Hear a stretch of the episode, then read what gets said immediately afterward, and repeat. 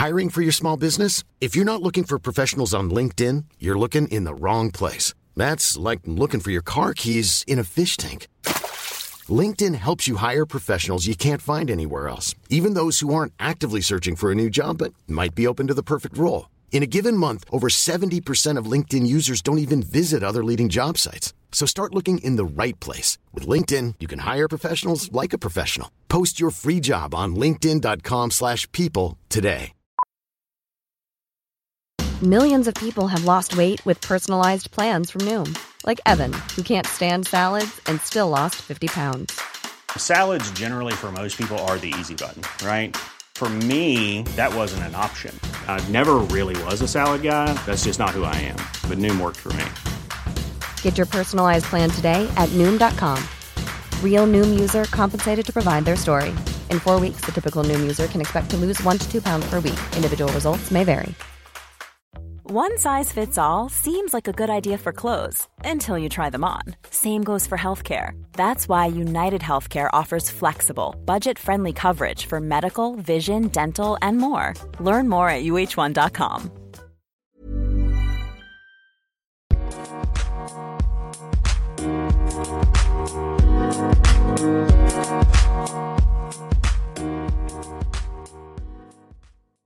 Bonjour et bienvenue dans ce nouvel épisode. Aujourd'hui, je reçois l'humoriste et la comédienne Farah.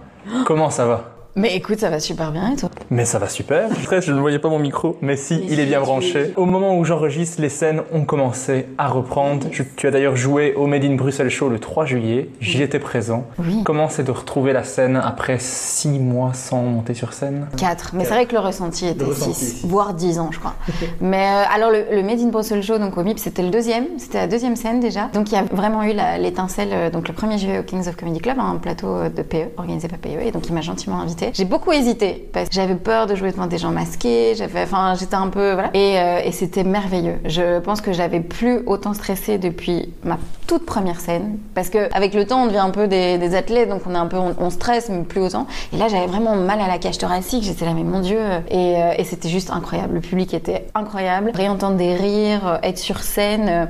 je sais plus avec qui on disait ça. C'était comme une sorte de piqûre de rappel. Parce qu'on a été un peu comme ça pendant quatre mois sur pause. Et je pense qu'à un moment, on était tous, bah, on est bien comme ça, on pose. Et on oublie un peu euh, cette drogue dure. Et un pied sur scène, c'est bon. On a refait un shoot. Et t'es là, mais ouais, c'est là que je vais être tout le temps. Ah bah c'est cool. Et est-ce que tu penses que tu as besoin d'un petit temps pour te remettre à niveau ou t'es vraiment revenu et tu t'es dit c'était comme avant euh, J'avais peur, que je sais que j'avais fait le, le Comedy Live, donc le Kings faisait des interviews tous les dimanches. Et quand j'ai vu la scène, je me suis dit, Ah, je vais devoir remonter dessus. Est-ce que je vais pas trop stresser? Est-ce que je vais avoir les mêmes, euh, voilà, la même énergie? Est-ce que j'aurais pas perdu quelque chose? Après, c'était difficile de juger parce que j'ai testé que du nouveau matos, donc j'ai rien fait d'avant parce que je trouvais ça un peu bizarre de faire comme s'il n'y avait pas eu ces quatre mois. Et non, j'étais directement à l'aise. Après, je testais, donc j'étais forcément moins à l'aise que sur du, nouveau. Mais je pense que ça n'avait rien à voir. Et je pense qu'on a tous eu ce sentiment-là une fois qu'on on remonte sur scène. C'est comme s'il n'y avait pas eu ces quatre mois, donc, euh, donc ça va, ça m'a rassurée. Je peux continuer le métier. Je me rassure en même temps parce que je remonte demain. Demain, Demain c'est la première depuis. euh, je joue à Los Samuel à, à Scarbeck. tu vas voir, ça va être euh. Bah, J'espère bien. C'est ma première scène en plus avec le What the Fun. Oui, en plus, le public du What the Fun, euh, c'est sur un public hyper bienveillant, donc, euh, donc franchement, kiffe parce que ça va être un gros kiff. Ah ben je j'ai hâte de kiffer. Mais moi j'étais j'étais content c'est que à la scène du Mehdi Bruxelles Show où je t'ai vu, c'est que ça a parlé un petit peu du Covid. Mais pas tant que ça, et ça moi j'étais content. Parce que j'avais tellement peur qu'on ait une heure de blagues de Covid, comme on a eu pendant les, tout, tout le confinement en fait. Euh, Ah, Euh, mais après, c'est c'est très dur en tant que en tant qu'humoriste. Bon, j'imagine pour les autres artistes aussi. Mais ce qu'il y a, c'est qu'en tant qu'humoriste, ben nous, on parle de voilà du monde qui nous entoure. C'est vrai que moi, par exemple, pendant le confinement, je voulais pas absolument poster des vidéos sur le confinement, sur les masques. Enfin, je pense que voilà, il y a assez d'anonymes qui l'ont fait, trop à mon goût. Donc voilà, et du coup, je voulais absolument pas le faire. Mais je pense que euh, on était obligé d'en parler. On pouvait pas faire semblant. euh, après, chacun, chaque fait ce qui lui va le mieux. Mais je pense que tout le monde avait besoin de. Ok, on part de ce postulat-là pour nous amener ailleurs. Donc voilà, donc je pense qu'on peut pas l'éviter. Il y a des gens qui vont le faire à fond, je crois, en faisant des spectacles, en faisant des sketchs en entier. Mais je pense qu'à un moment, les gens, ça va un peu les raser. Surtout que là, j'ai vu que Florence Foresti faisait un nouveau spectacle et ce sera sur le monde d'après. Donc je pense qu'une fois qu'elle aura fait le spectacle sur le Covid, euh, tout le monde pourra passer à autre chose. Que- donc voilà. Donc c'était cool. C'était un point d'entrée, mais il n'y avait pas que ça. Et donc c'était bien. Ouais, mais je suis, je suis d'accord avec toi que si c'est un point d'entrée, ça va, mais si j'entends une heure de spectacle là-dessus, je pense que j'en peux plus. Moi, Mais déjà, j'y vais pas. les mots gestes barrières, gel entre, en euh. Plus. Moi, ça m'a. Oh là là, je- hydrochloroquine. Ah. Mais moi, je regardais plus le JT. hein. Enfin, tout ce que j'ai dit sur scène était vrai. Moi, je regardais déjà très très peu le JT avant, mais là, j'ai arrêté complètement. Ouais, non, c'était euh, trop pour moi. C'était vraiment en mode, euh, tu vois, lavage de cerveau, quoi. Les mêmes mots tout le temps. Et bon, même si on a déconfiné, il n'y a pas beaucoup de sujets. Non, c'est le sujet qui revient. tout le temps, la même chose. C'est maintenant le, le nouveau truc de small talk quand tu commences à parler à quelqu'un, c'est hey, le confinement et ah. Oui, c'est un peu moi, c'est un peu l'équivalent de ah le temps. Bah oui, ma petite dame, c'est plus, euh, c'est que t'as vraiment rien à dire quoi. Si tu parles de ça, euh, bah, écoute. Mais d'ailleurs, on en parle, Régis. Donc ça veut dire que t'as déjà plus rien. On est coincé. Non, non, non, j'ai plein, plein de choses à te dire. Justement, j'ai peur de ne pas avoir assez de temps pour tout. pas, le dire. pas, je suis tout le temps en retard. Mais... Il n'y a pas de problème. Euh, on peut aussi t'écouter. Tu as fait des chroniques dans le Cactus sur euh, Vivacité Ouais, le 8-9 toute cette semaine. toute cette semaine. Mais je pense que quand ça sortira, euh, ça sera des vidéos que tu pourras écouter en retour. Mais tu vois, Je les ai toutes postées euh, sur ma page, sauf celle d'aujourd'hui, je ne l'ai pas encore postée. Donc il suffit d'aller sur ma page Facebook et ils peuvent retrouver toutes les vidéos. C'était très très cool, beaucoup trop tôt. Je ne suis pas du tout une personne matinale. Donc ils m'ont dit, quand ils m'ont dit tu vas être là à 7h30, donc moi je sais qu'en tant que personne euh, pas naturellement, euh, tu sais, épanouie avec un glow et un highlight naturel, je me suis dit oh là là, je vais faire mes cheveux. mais- Donc debout à 5h. Donc ça pendant une semaine, plus écrire une chronique par jour. Je pense que c'était ça qui était le plus euh, au-delà du sommeil, parce que tu peux rentrer et faire une sieste, mais écrire tous les jours. honnêtement, j'aimais déjà beaucoup Jérôme de Warzé, mais là il a mon admiration éternelle quoi, parce que faire ça toute l'année, tous les jours, c'est un exercice de dingue. ouais, une chronique par jour, c'est vrai que c'est du costaud. C'est super dur. Par exemple, PE, il avait une chronique ici sur énergie, super, enfin, tous les vendredis. Déjà, une par semaine, c'est impressionnant. Mais alors, une par jour, Mais oui, parce que je me souviens sur Pure, je faisais aussi une par semaine et ça me semblait déjà. euh, c'est du boulot, quoi, parce qu'il y a la recherche, etc. Après, j'imagine que Jérôme, il est tellement rodé que c'est un automatisme. Mais là, tous les jours, euh, alors, bon, comme j'ai été contactée euh, il y a quelques semaines par, euh, par la chaîne, du coup, j'avais le temps de réfléchir, ok, je vais faire un fil rouge, mais quand t'es toute l'année que tu dois coller à l'actu. Mais c'était top, parce que du coup, ça m'a permis de vraiment écrire plein de nouvelles choses, me dire, ok, je peux quand même être un peu drôle, et c'était très, très chouette. mais donc tu aimes travailler à la radio. Les horaires moins. Les horaires, euh, ouais, sur Pure aussi, il fallait être là, fallait être là à 7h20. Ça, pour moi, c'est, euh, je suis pas du tout quelqu'un du matin. La Farah du matin, c'est pas, euh, c'est un peu Dr Jekyll et Mr Hyde. C'est-à-dire que si tu m'écoutes le matin, je ne fais rien de ma vie. J'annule tout, je vois personne, je reste dans mon lit, c'est tout. Et bon, après, une fois que je me lève, je suis contente. Mais donc, mais j'adore la radio parce que c'est un autre, euh, on parle pas de la même manière à la radio que sur scène. On a le droit de, de plus peut-être poser les choses, mais en même temps, il y a ce côté aussi un peu impro avec les chroniqueurs. Il y a un peu cette immédiateté.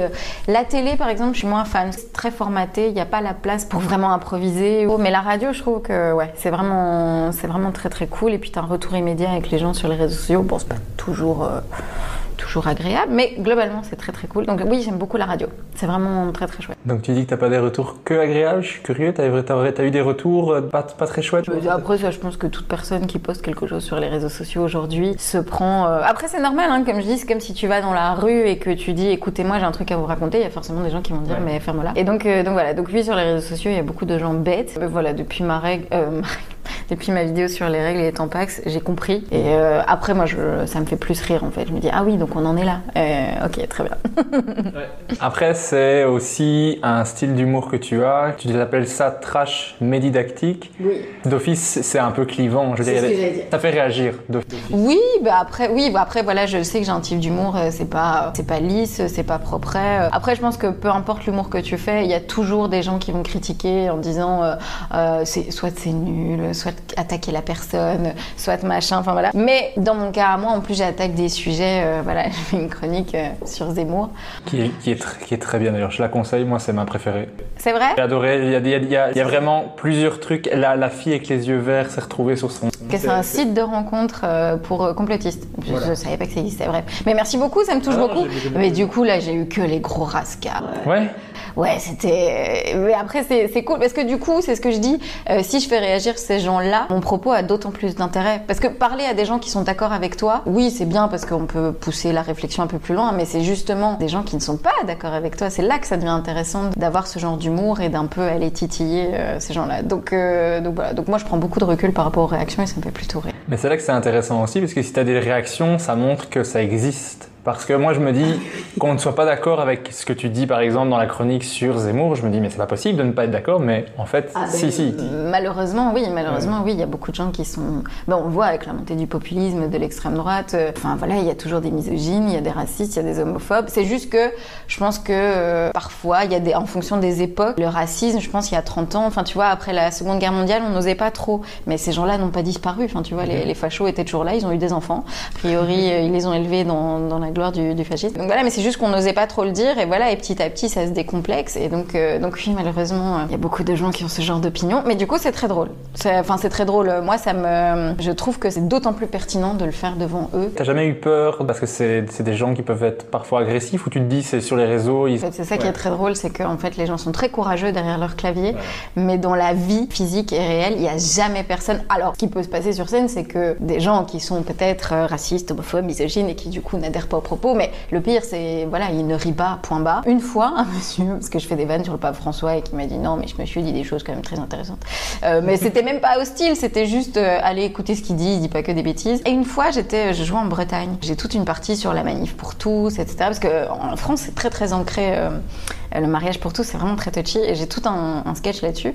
Et j'ai senti que, euh, voilà, en fait, apparemment, c'était une ville où, l'extrême droite et la manif pour tous avaient bien performé. Et c'est très cool parce qu'après, il y a un monsieur qui est venu me voir et qui m'a dit qu'il était, euh, je pense, euh, adjoint à la mairie. Et il m'a dit, voilà, euh, j'ai fait la manif pour tous plusieurs fois. Et il dit, euh, sauf qu'une fois, j'ai dû, euh, j'ai dû faire euh, officier un, un mariage entre deux hommes.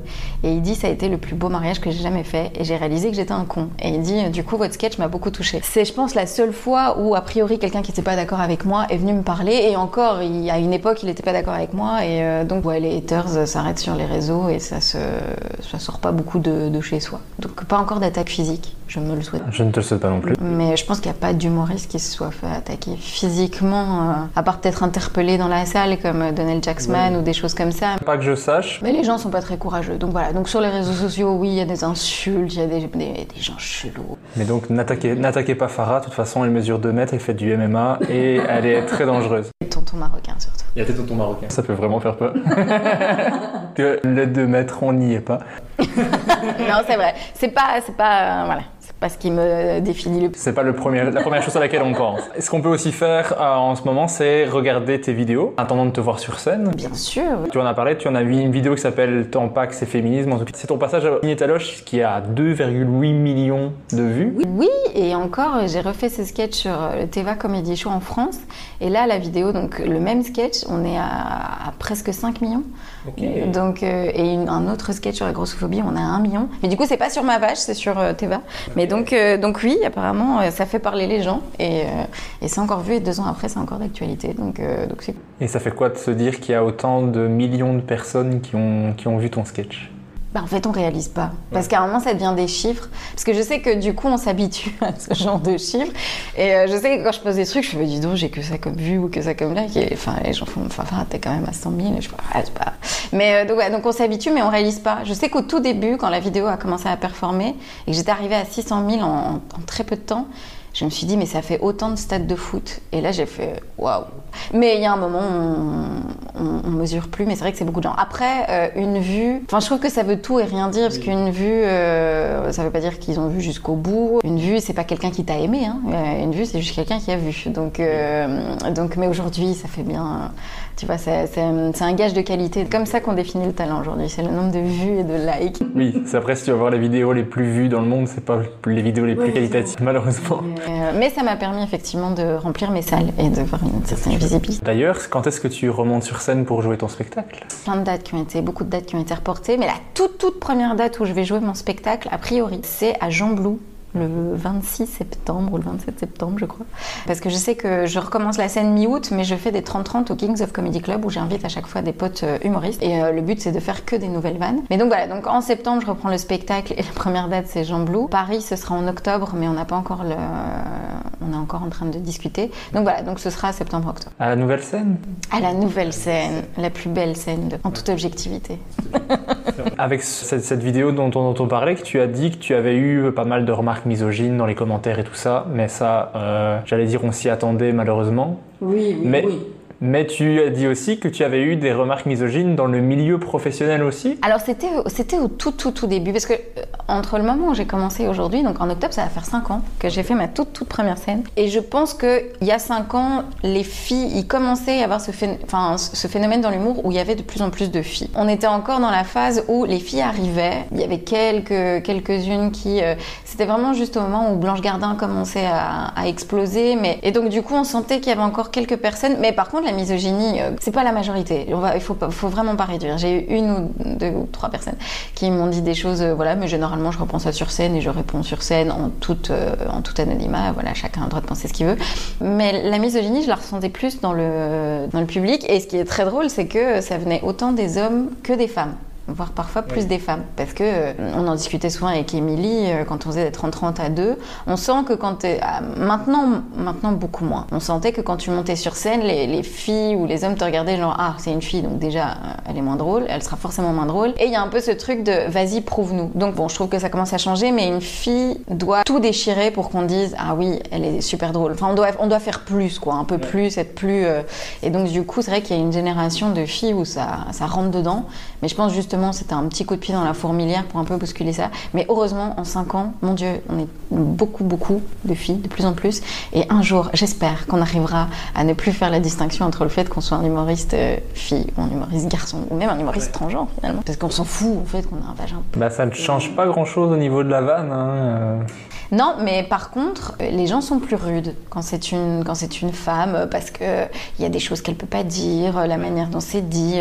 Dès que tu parles de sexualité, même si euh, même si en soi les mots que tu utilises ne sont pas vulgaires ou la façon dont tu parles n'est pas vulgaire, ben les gens c'est forcément euh, ils confondent grivois et vulgarité, tu sais. Et voilà, et, et les hommes, tu vois, ça fait 20 ans qu'ils nous racontent que leur belle-mère est chiante, que les blondes sont complètement cons. Mais c'est pas grave, ils peuvent continuer à le faire. Par contre, une fille, on a le droit à un thème et on doit être, ça doit être très joli, on doit être maquillé, on doit, tu vois. euh, donc voilà. Mais ça, ça commence à, à changer. Mais euh, c'est vrai que voilà, tant qu'on posera cette fameuse question, euh, l'humour au féminin, euh, quel est votre humoriste femme préféré On se dit ah bah c'est qu'il y a encore du boulot les gars, mais c'est pas grave, c'est pas grave. Ou le, le classique euh, avant de monter sur scène, parce qu'il n'y a qu'une fille, donc c'est la touche charme de, de, de la soirée. Euh, on dit elle est belle, elle est gentille, et c'est. Euh, mais tu n'as rien dit sur euh, son. sur sa personne en fait. mais, mais je pense que du coup c'est pour ça qu'il y a une génération de filles très trash parce que justement elles n'ont pas envie qu'on elles ont pas envie qu'on dise euh, elle est toute choupie elle est machin. Mais euh, mais c'est bien parce que maintenant il y a même des plateaux où on n'est que des filles. Alors après par contre je déteste le principe de on va faire soirée exclusivement féminine avec que des humoristes femmes. Ah j'ai l'impression d'être trop zoo comme ça tu sais. Je pense qu'il il faut qu'on arrête d'aborder cette question du genre. Je pense que là, on aura atteint pour moi le. Il n'y aura plus de problème quand euh, la question du genre euh, ne sera plus une question. C'est beau, hein, ça faisait très marketing. hein. Mais je suis d'accord avec toi et, moi je trouve ça dingue. Les commentaires les plus sexistes que j'ai entendus de ma vie, je pense que c'est des femmes qui les ont dit. Les femmes sont extrêmement violentes entre elles. hein. C'est pour ça que ça me fait beaucoup rire. euh, La misogynie, on peut être une femme misogyne, euh, comme on peut être, euh, comme on peut être arabe et raciste, hein, tu sais, ça n'empêche pas, et même euh, homo et homophobe.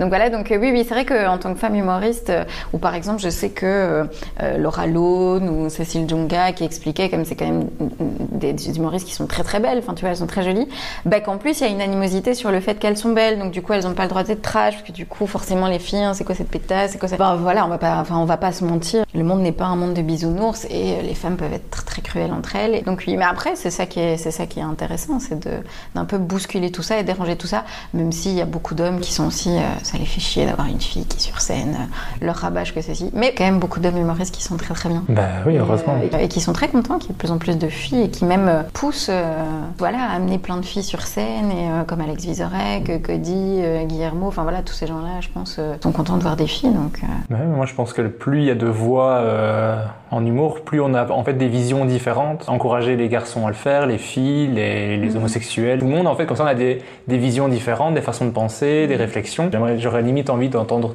tout le monde sur un plateau euh, d'humour bah, Tout le monde n'est pas drôle. Tout le monde a une histoire à raconter. Et je pense que pendant 50 ans, l'humour restait quand même très très formaté. Quand on avait d'un côté les hommes, alors soit ils étaient, c'était de l'humour politisé, donc voilà. Mais bon, les femmes, c'était souvent parler de leurs enfants, parler de leur mari. Enfin, tu vois, c'était quand même très très défini. Et en même temps, il y avait beaucoup moins de monde qu'aujourd'hui.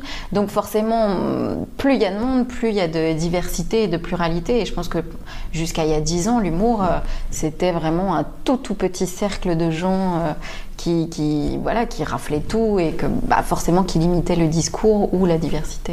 Ça c'est très Michael Jackson, euh, United Color of Penitence.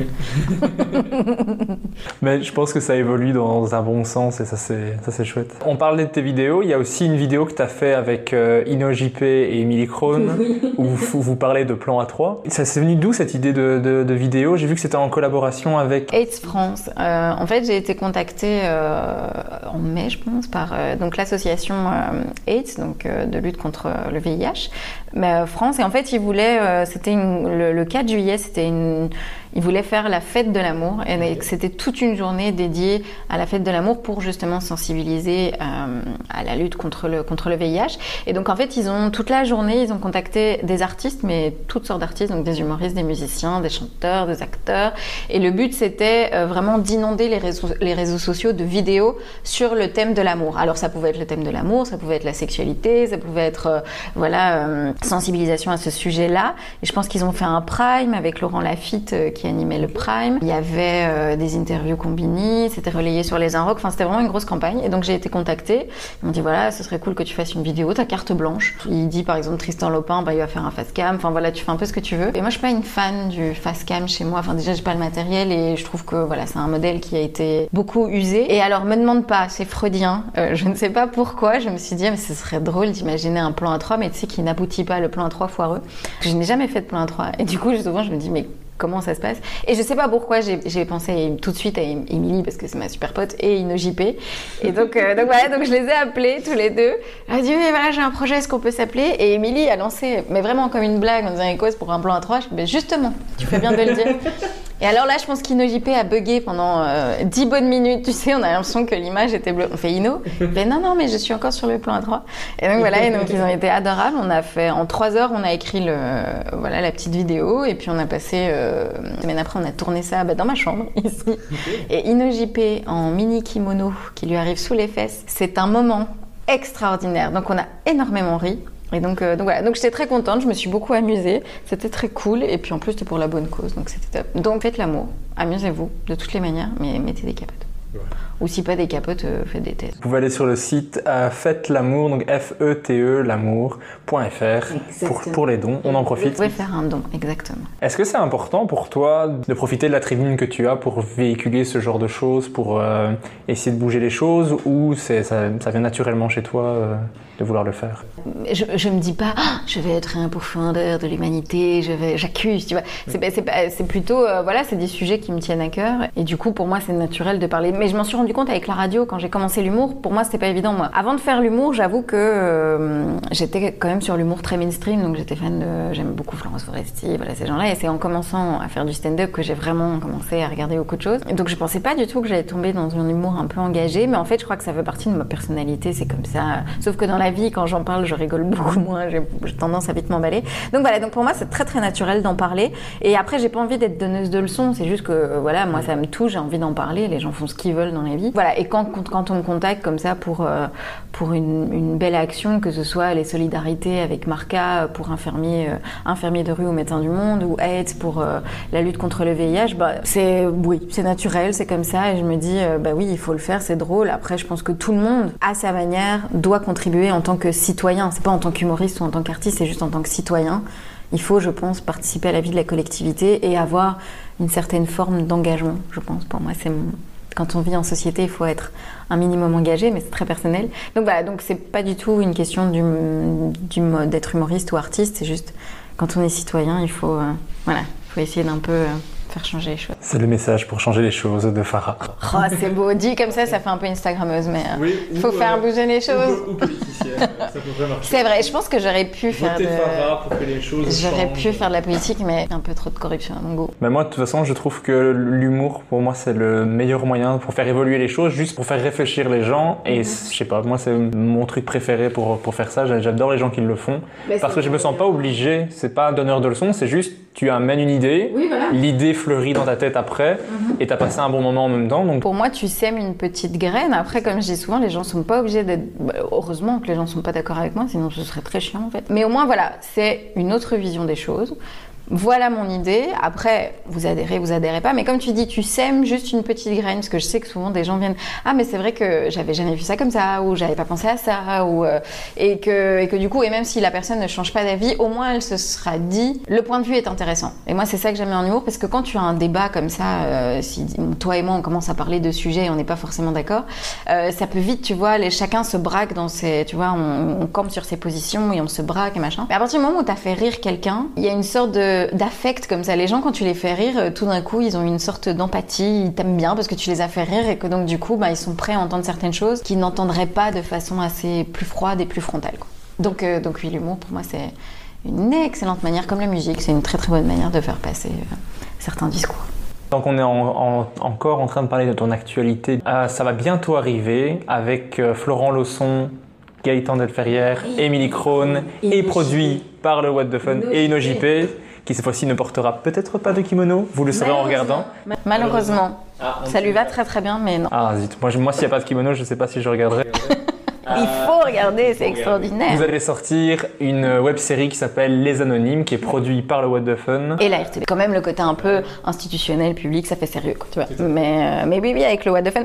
Après, on va sortir, comme je dis toujours, Ino et moi, on a vraiment un rôle extrêmement modeste. Tout le boulot revient vraiment au What the Fun, donc Raph Rudy, et surtout Émilie Krohn, Gaëtan Delferrière et Florent Leçon. Le fait que ça sorte maintenant, ça paraît un peu surréaliste, parce que je me souviens, il y a deux ans, quand Émilie commençait à me dire, bah voilà, avec Gaëtan et Florent, on va commencer à écrire. Qu'est-ce que tu penses du concept? Donc j'ai eu toute la phase d'écriture, puis toute la phase de projet, euh, voilà, pour la validation avec la RTBF. Le tournage, c'était il y a un an. Et, euh, et là, ils étaient en post-prod pour faire le montage et tout. Ça fait deux ans qu'ils font un boulot de dingue. Donc, euh, Ino, Ino JP et moi, on était juste là. Ils nous ont donné les textes et on a, on a joué. Mais je suis très fière de faire partie de ce projet. Mais vraiment, chapeau au What the Fun et, euh, et à ce petit trio que sont Gaëtan, Émilie et Florence qui font un boulot de dingue depuis deux ans. Et donc, donc bah, on espère que les gens vont aimer parce qu'on s'est bien amusé à le faire. C'était, très très cool. C'est un peu fou. Très belge, je trouve. C'est complètement absurde. C'est humour noir, absurde. Donc, euh, je pense qu'il faut qu'on se prépare aux haters. Euh, qu'est-ce que c'était drôle à faire. Et puis avec les guests et tout qui était incroyable. Alexandre Cominec, Laurence Bibot, Cody, euh, Pablo Andrés. tous les gens jouaient le jeu à fond. Alors que c'était complètement farfelu, honnêtement, quand vous allez voir Laurence Bibot, vous allez vous dire, et elle a accepté de faire ça. c'est vraiment des salopards. Mais euh, donc, donc euh, en septembre, normalement. Il me semble que j'ai parlé avec le What the Fun ici. Il me semble qu'ils ont dit octobre. ouais. En tout cas, septembre-octobre, vous devrez avoir une, une web série qui s'appelle Les Anonymes, de 20 épisodes de 2-3 minutes, je crois. 20 épisodes ouais, de 2-3 minutes, c'est un format très très court. Le concept c'est très simple, c'est on reprend euh, le concept des réunions d'alcooliques anonymes. Sauf que on change euh, alcoolique avec plein d'autres, euh, on va dire, pathologies. Alors euh, ça peut être des misogynes anonymes aux connards anonymes, pervers narcissiques, et après ça va dans des trucs très très délirants comme euh, les gens qui adorent faire des surprises anonymes, les dictateurs, plein de choses. Et donc, euh, donc voilà. Et donc c'est sous format de, réunion. Et InnoJP joue le rôle de médiateur. Plus j'en entends parler de cette série, plus j'ai envie de la voir. Mais vraiment, je sais, l'enthousiasme que vous partagez, j'ai vraiment envie de voir ça. Bon, après, si vous ne m'entendez plus jamais en parler, que vous voyez plus de publications, c'est voilà. Après, comme dit Gaëtan, euh, les gens adhèrent ou pas, au moins je pense qu'ils peuvent être fiers de ce qu'ils ont réalisé. C'est un premier gros projet. euh, Donc, euh, donc voilà. Donc je pense que tant qu'on y a mis. euh, bon, après, c'est cool. Si ça marche pas, pas très très gai. Donc du coup, Régis, on compte sur toi. Même si t'aimes pas, t'as pas le choix. Est-ce que c'est toi quelque chose que tu veux développer, le côté comédienne, en plus du stand-up? Tu sais que c'est une question qu'on m'a beaucoup posée. Alors moi, ce qu'il y a, c'est que je vais pas te mentir, depuis euh, le début de cette folle aventure du stand-up, je gère pas grand-chose. C'est-à-dire que moi, à la base, quand j'ai commencé le stand-up, c'était vraiment... euh, Enfin, je voulais même pas, en fait. J'ai fait la fameuse académie du Kings. Émilie pourra te le confirmer. Moi, j'étais dans un non, non, mais moi, je veux juste voir, euh, voilà, comment ça fonctionne, euh, machin, euh, le mécanisme, tout ça. Et puis, ils m'ont dit, non, mais tu vas monter sur scène à la fin des deux semaines, donc tu te tais. C'est pas ma faute, j'ai du talent. Non, non, même pas. Non, non, parce que moi, c'était vraiment genre, euh, un jour, je serai vieille incontinente avec des chats et il faut lui créer des souvenirs. Et j'avais 30 ans et je me suis dit, euh, ça approche à grands pas. Donc, vas-y, fais-le. Au moins, t'auras essayé. Il y aura pas de regret de te dire, mais peut-être que, et si je l'avais fait. Euh, au moins, si j'essaye, bah, soit je suis mauvaise et je le sais et next, on passe à autre chose et il n'y a, pas de- y a pas de regret. Et si je suis bonne, bah, au moins on tente l'aventure et au moins j'aurais tenté le truc. Donc voilà, j'ai mis du temps à me dire, bah oui, en fait, t'es humoriste, bah oui, en fait, t'as envie de faire ça de ta vie. Et à la question, est-ce que j'ai envie d'être comédienne ou pas? Moi, en fait, tant que je m'amuse. Pour moi, peu importe le support, tant que je fais de l'humour et que je peux faire de l'humour, euh, que ce soit euh, radio, télé, scène, web série, film, je m'en fous. Tant que je m'amuse et que les gens estiment que bah, je fais pas ça trop mal, alors c'est bon, j'y vais. Donc voilà, mais j'ai pas de plan de carrière, même si je vise un peu les Oscars et Hollywood. Non, non, voilà, j'ai pas de plan de carrière de. euh, donc je passe pas de casting, je fais pas. euh, mais, euh, mais voilà, si j'ai la chance de le faire, je le ferai. Et si, euh, si je peux m'amuser, bah, je m'amuserai. Ouais, chouette, une belle vision euh, de la vie, je trouve. Merci. de- Mais si, mais tu vois, tu vois les choses arriver, carpe diem, euh, c'est magnifique. Ah non, c'est chouette, vraiment. Euh, mais maintenant qu'on en sait plus sur ton actualité, moi dans le podcast, ce que j'aime bien, c'est revenir en arrière. On va revenir dans l'enfance de la petite Farah. Ah, oh, l'enfance, carrément. L'enfance, carrément. Oh là là, on est quoi? On est sur le 15e siècle. Le Moyen-Âge, au moins. Ah, J'ai envie de savoir, quand tu étais enfant, est-ce que tu étais déjà une petite comique ou pas? J'aimerais te dire non, que j'étais une enfant très inspirée, qui aimait si, j'adorais. En fait, depuis toute petite, j'adore rire. Ouais, j'ai toujours été un peu la clown de service, mais je me voyais pas humoriste par contre. C'est-à-dire que euh, j'adorais ce sentiment de faire rire les autres. Donc à l'école, ouais, j'étais oui, oui, voilà, j'ai toujours aimé ça. Mais après, je, suis de, je viens d'une famille où euh, ma maman, je pense, est la plus grande snipeuse du monde. Euh, elle, elle fait des punchlines. Parfois, je suis maman.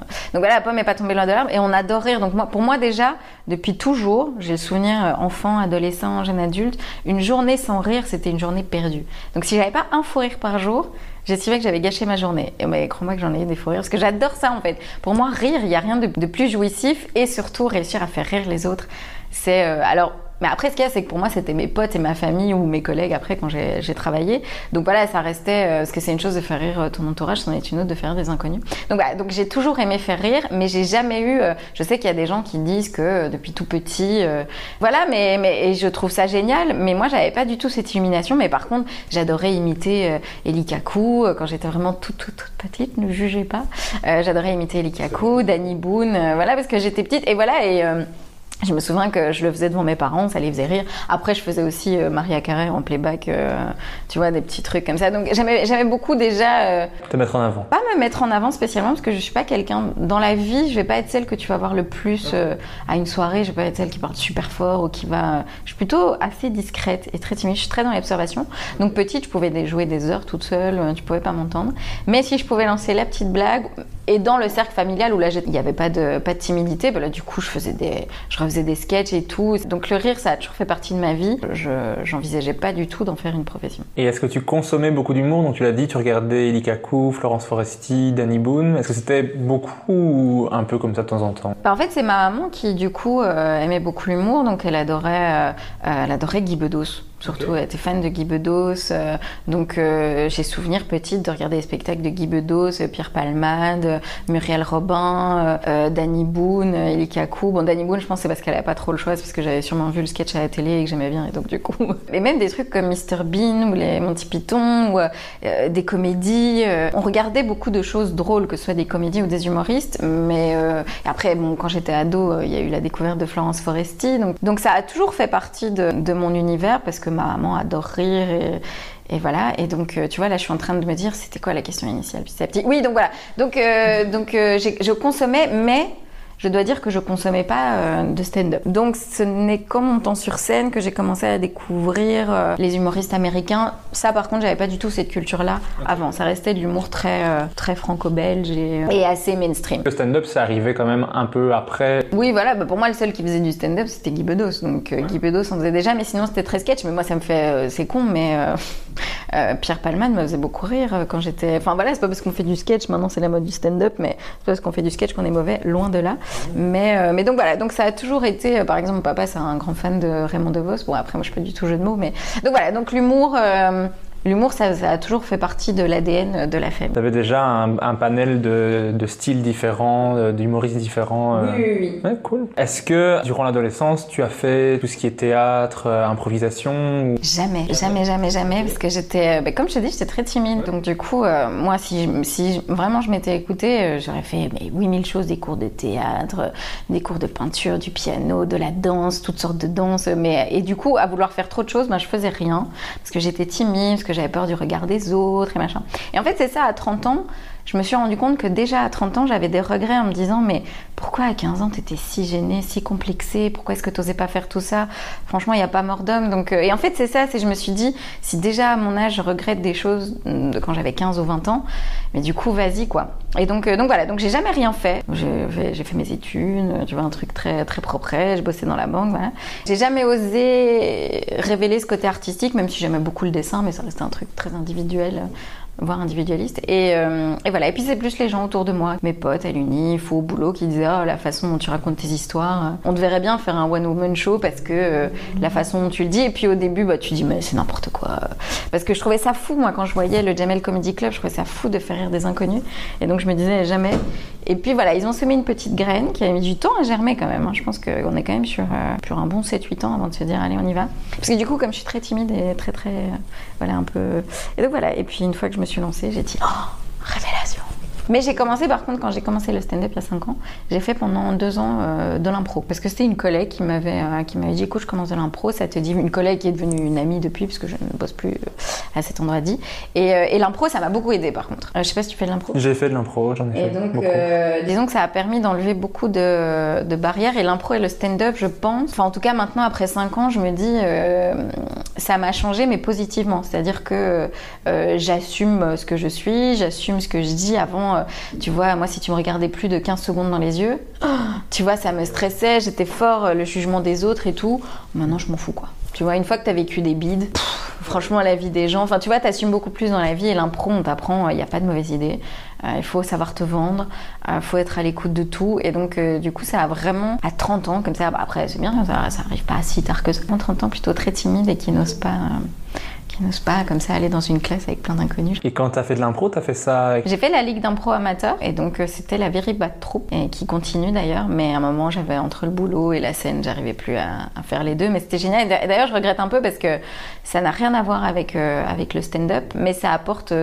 Ça apporte beaucoup de choses sur le jeu, sur euh, bah, justement apprendre à jouer, euh, apprendre, à, apprendre à vendre une idée, à être, euh, à s'assumer sur scène. Donc voilà. Donc ça, c'est vrai que c'est un, un peu dommage, mais j'ai plus vraiment le temps. Mais c'était très cool comme expérience. Et t'étais quel type d'improvisatrice? Dans le non-verbal, dans, le, dans la construction, dans les gags ou... Bah moi forcément j'étais dans la fille, oui, ouais, il fallait que je, je les fasse rire. Alors du coup ça dépend des coachs, tu vois, il y a des coachs, bah ils adorent, tu vois, faire construire des, des scénettes où, ça, où tu fais rire et tout. Après il y en a, euh, tu sens qu'ils sont plus euh, cinéma d'auteur et, euh, et du coup c'était intéressant parce qu'ils me disaient alors maintenant tu vas arrêter de nous faire la Farah qui veut faire rire tout le monde et tu vas essayer d'être dans l'émotion et tout et c'est ça qui est dur parce qu'en fait quand on est humoriste c'est joli parce qu'on se cache comme ça derrière un grand mur on fait rire les autres et tant que les gens rient ils nous posent pas trop de questions et on doit pas trop tu vois se dévoiler mais du coup quand tu dois jouer dans l'émotion dans l'impro c'est vrai que c'est un peu euh, mais du coup ouais non moi j'étais plutôt l'improvisatrice Alors, euh, encore une fois je j'étais pas euh, genre je vais j'écartais pas les autres ou j'essayais pas de prendre toute la place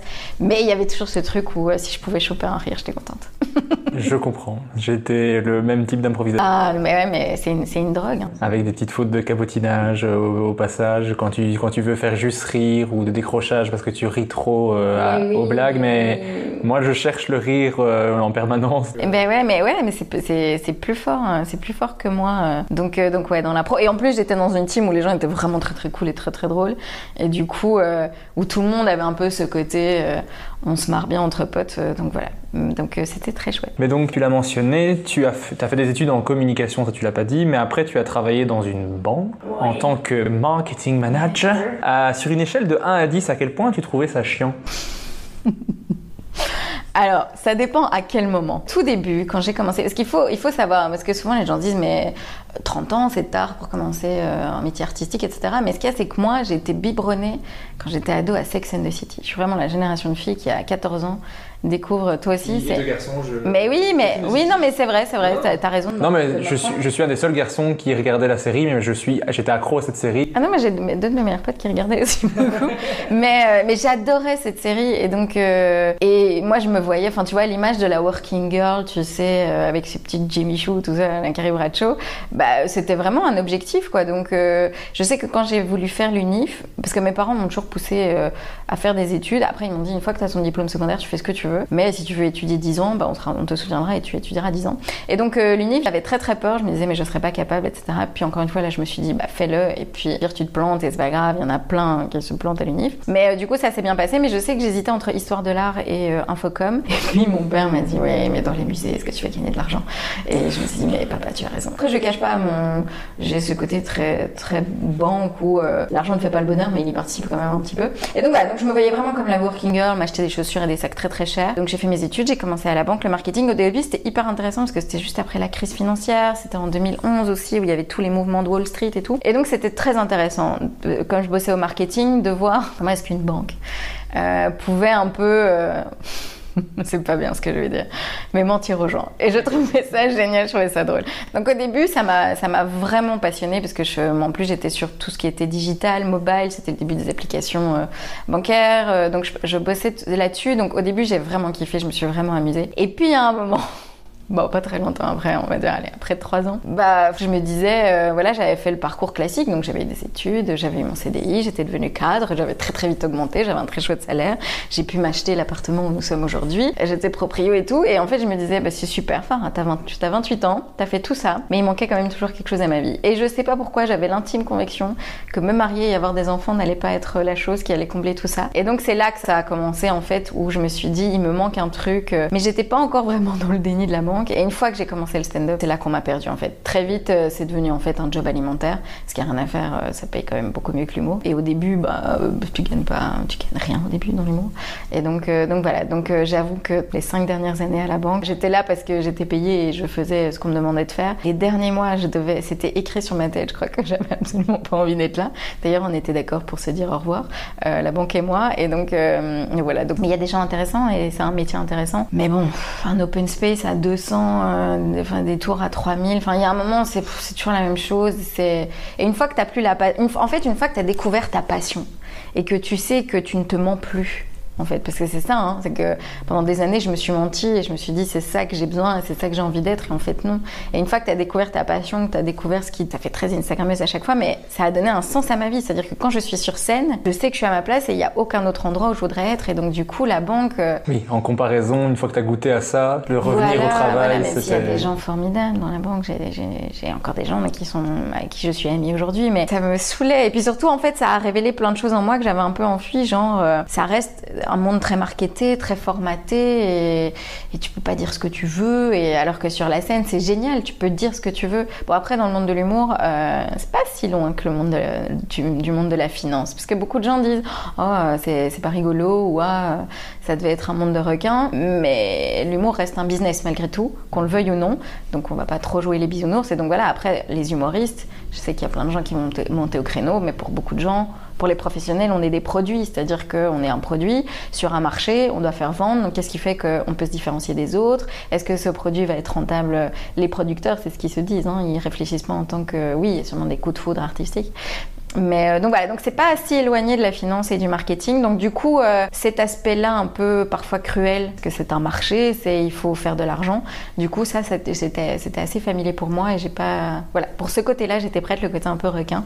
Mais euh, voilà, je préfère, je préférais affronter les requins pour quelque chose qui a du sens que pour euh, finalement vendre des trucs qui m'intéressent, euh, qui m'intéressent pas et que j'achète pas moi-même. Donc c'est en fait le bagage que tu as eu, t'as été t'es utile maintenant dans l'humour Ouais, pour vraiment. euh, Vraiment. vivre dans ce dans ce marché. euh, Bah, euh, bah, l'humour, c'est de la communication, c'est du marketing. Au-delà de la création artistique, euh, qu'on le veuille ou non, voilà, c'est beaucoup de, c'est beaucoup de com. Et donc, du coup, du coup, ce côté-là, ça va. Je maîtrisais. C'était pas une trop grande inconnue pour moi. Et euh, donc tu l'as dit tout à l'heure, tu es arrivé dans l'humour avec l'académie du Kings of Comedy Club. Comment t'es arrivé à faire cette académie? Comme tu as dit, il y avait une petite graine qui avait été plantée sept ans plus tôt, puis tu, y as, tu as vu une annonce, comment ça s'est passé? J'avais vu euh, pas longtemps après avoir commencé à bosser, j'avais vu une fois une annonce, pas une annonce, j'avais vu un truc du Kings et j'avais un peu regardé, mais c'était passé, il y avait plus, et donc je m'étais dit bon. Et donc c'était un peu resté là, mais de façon très très lointaine. Et en fait, donc l'année où j'ai commencé, donc euh, l'année où j'ai fêté mes 30 ans, donc c'est en août, il y a 5 ans. Je reviens, euh, parce que 30 ans, je sais pas si t'as déjà eu 30 non, t'as pas encore eu 30 ans. Tu vas voir, c'est un petit cap. J'ai 27 ans. Après, si tu fais ce que tu aimes, c'est moins difficile. C'est plus quand tu quand tu n'es pas épanoui que tu te poses plein de questions. Et donc, où vais-je, qui suis-je, pourquoi souffre-je? Et donc, je pars à Barcelone pour oublier que j'ai 30 ans. Et du coup, je reviens de ce week-end et je vois sur Facebook une annonce pour l'académie. Et là, je me dis, bah vas-y, tente, appelle. Et donc, j'ai appelé. euh, à l'époque, c'était Chloé Debon, je pense, qui travaillait encore au Kings of Comedy Club. Et nos JP est encore très ému quand on parle de Chloé, parce qu'elle est absolument magnifique. Soit. Et donc voilà, donc elle m'a dit, mais oui, t'es la bienvenue, etc. Et ça tombait pile poil pendant mes congés euh, de septembre, trois semaines.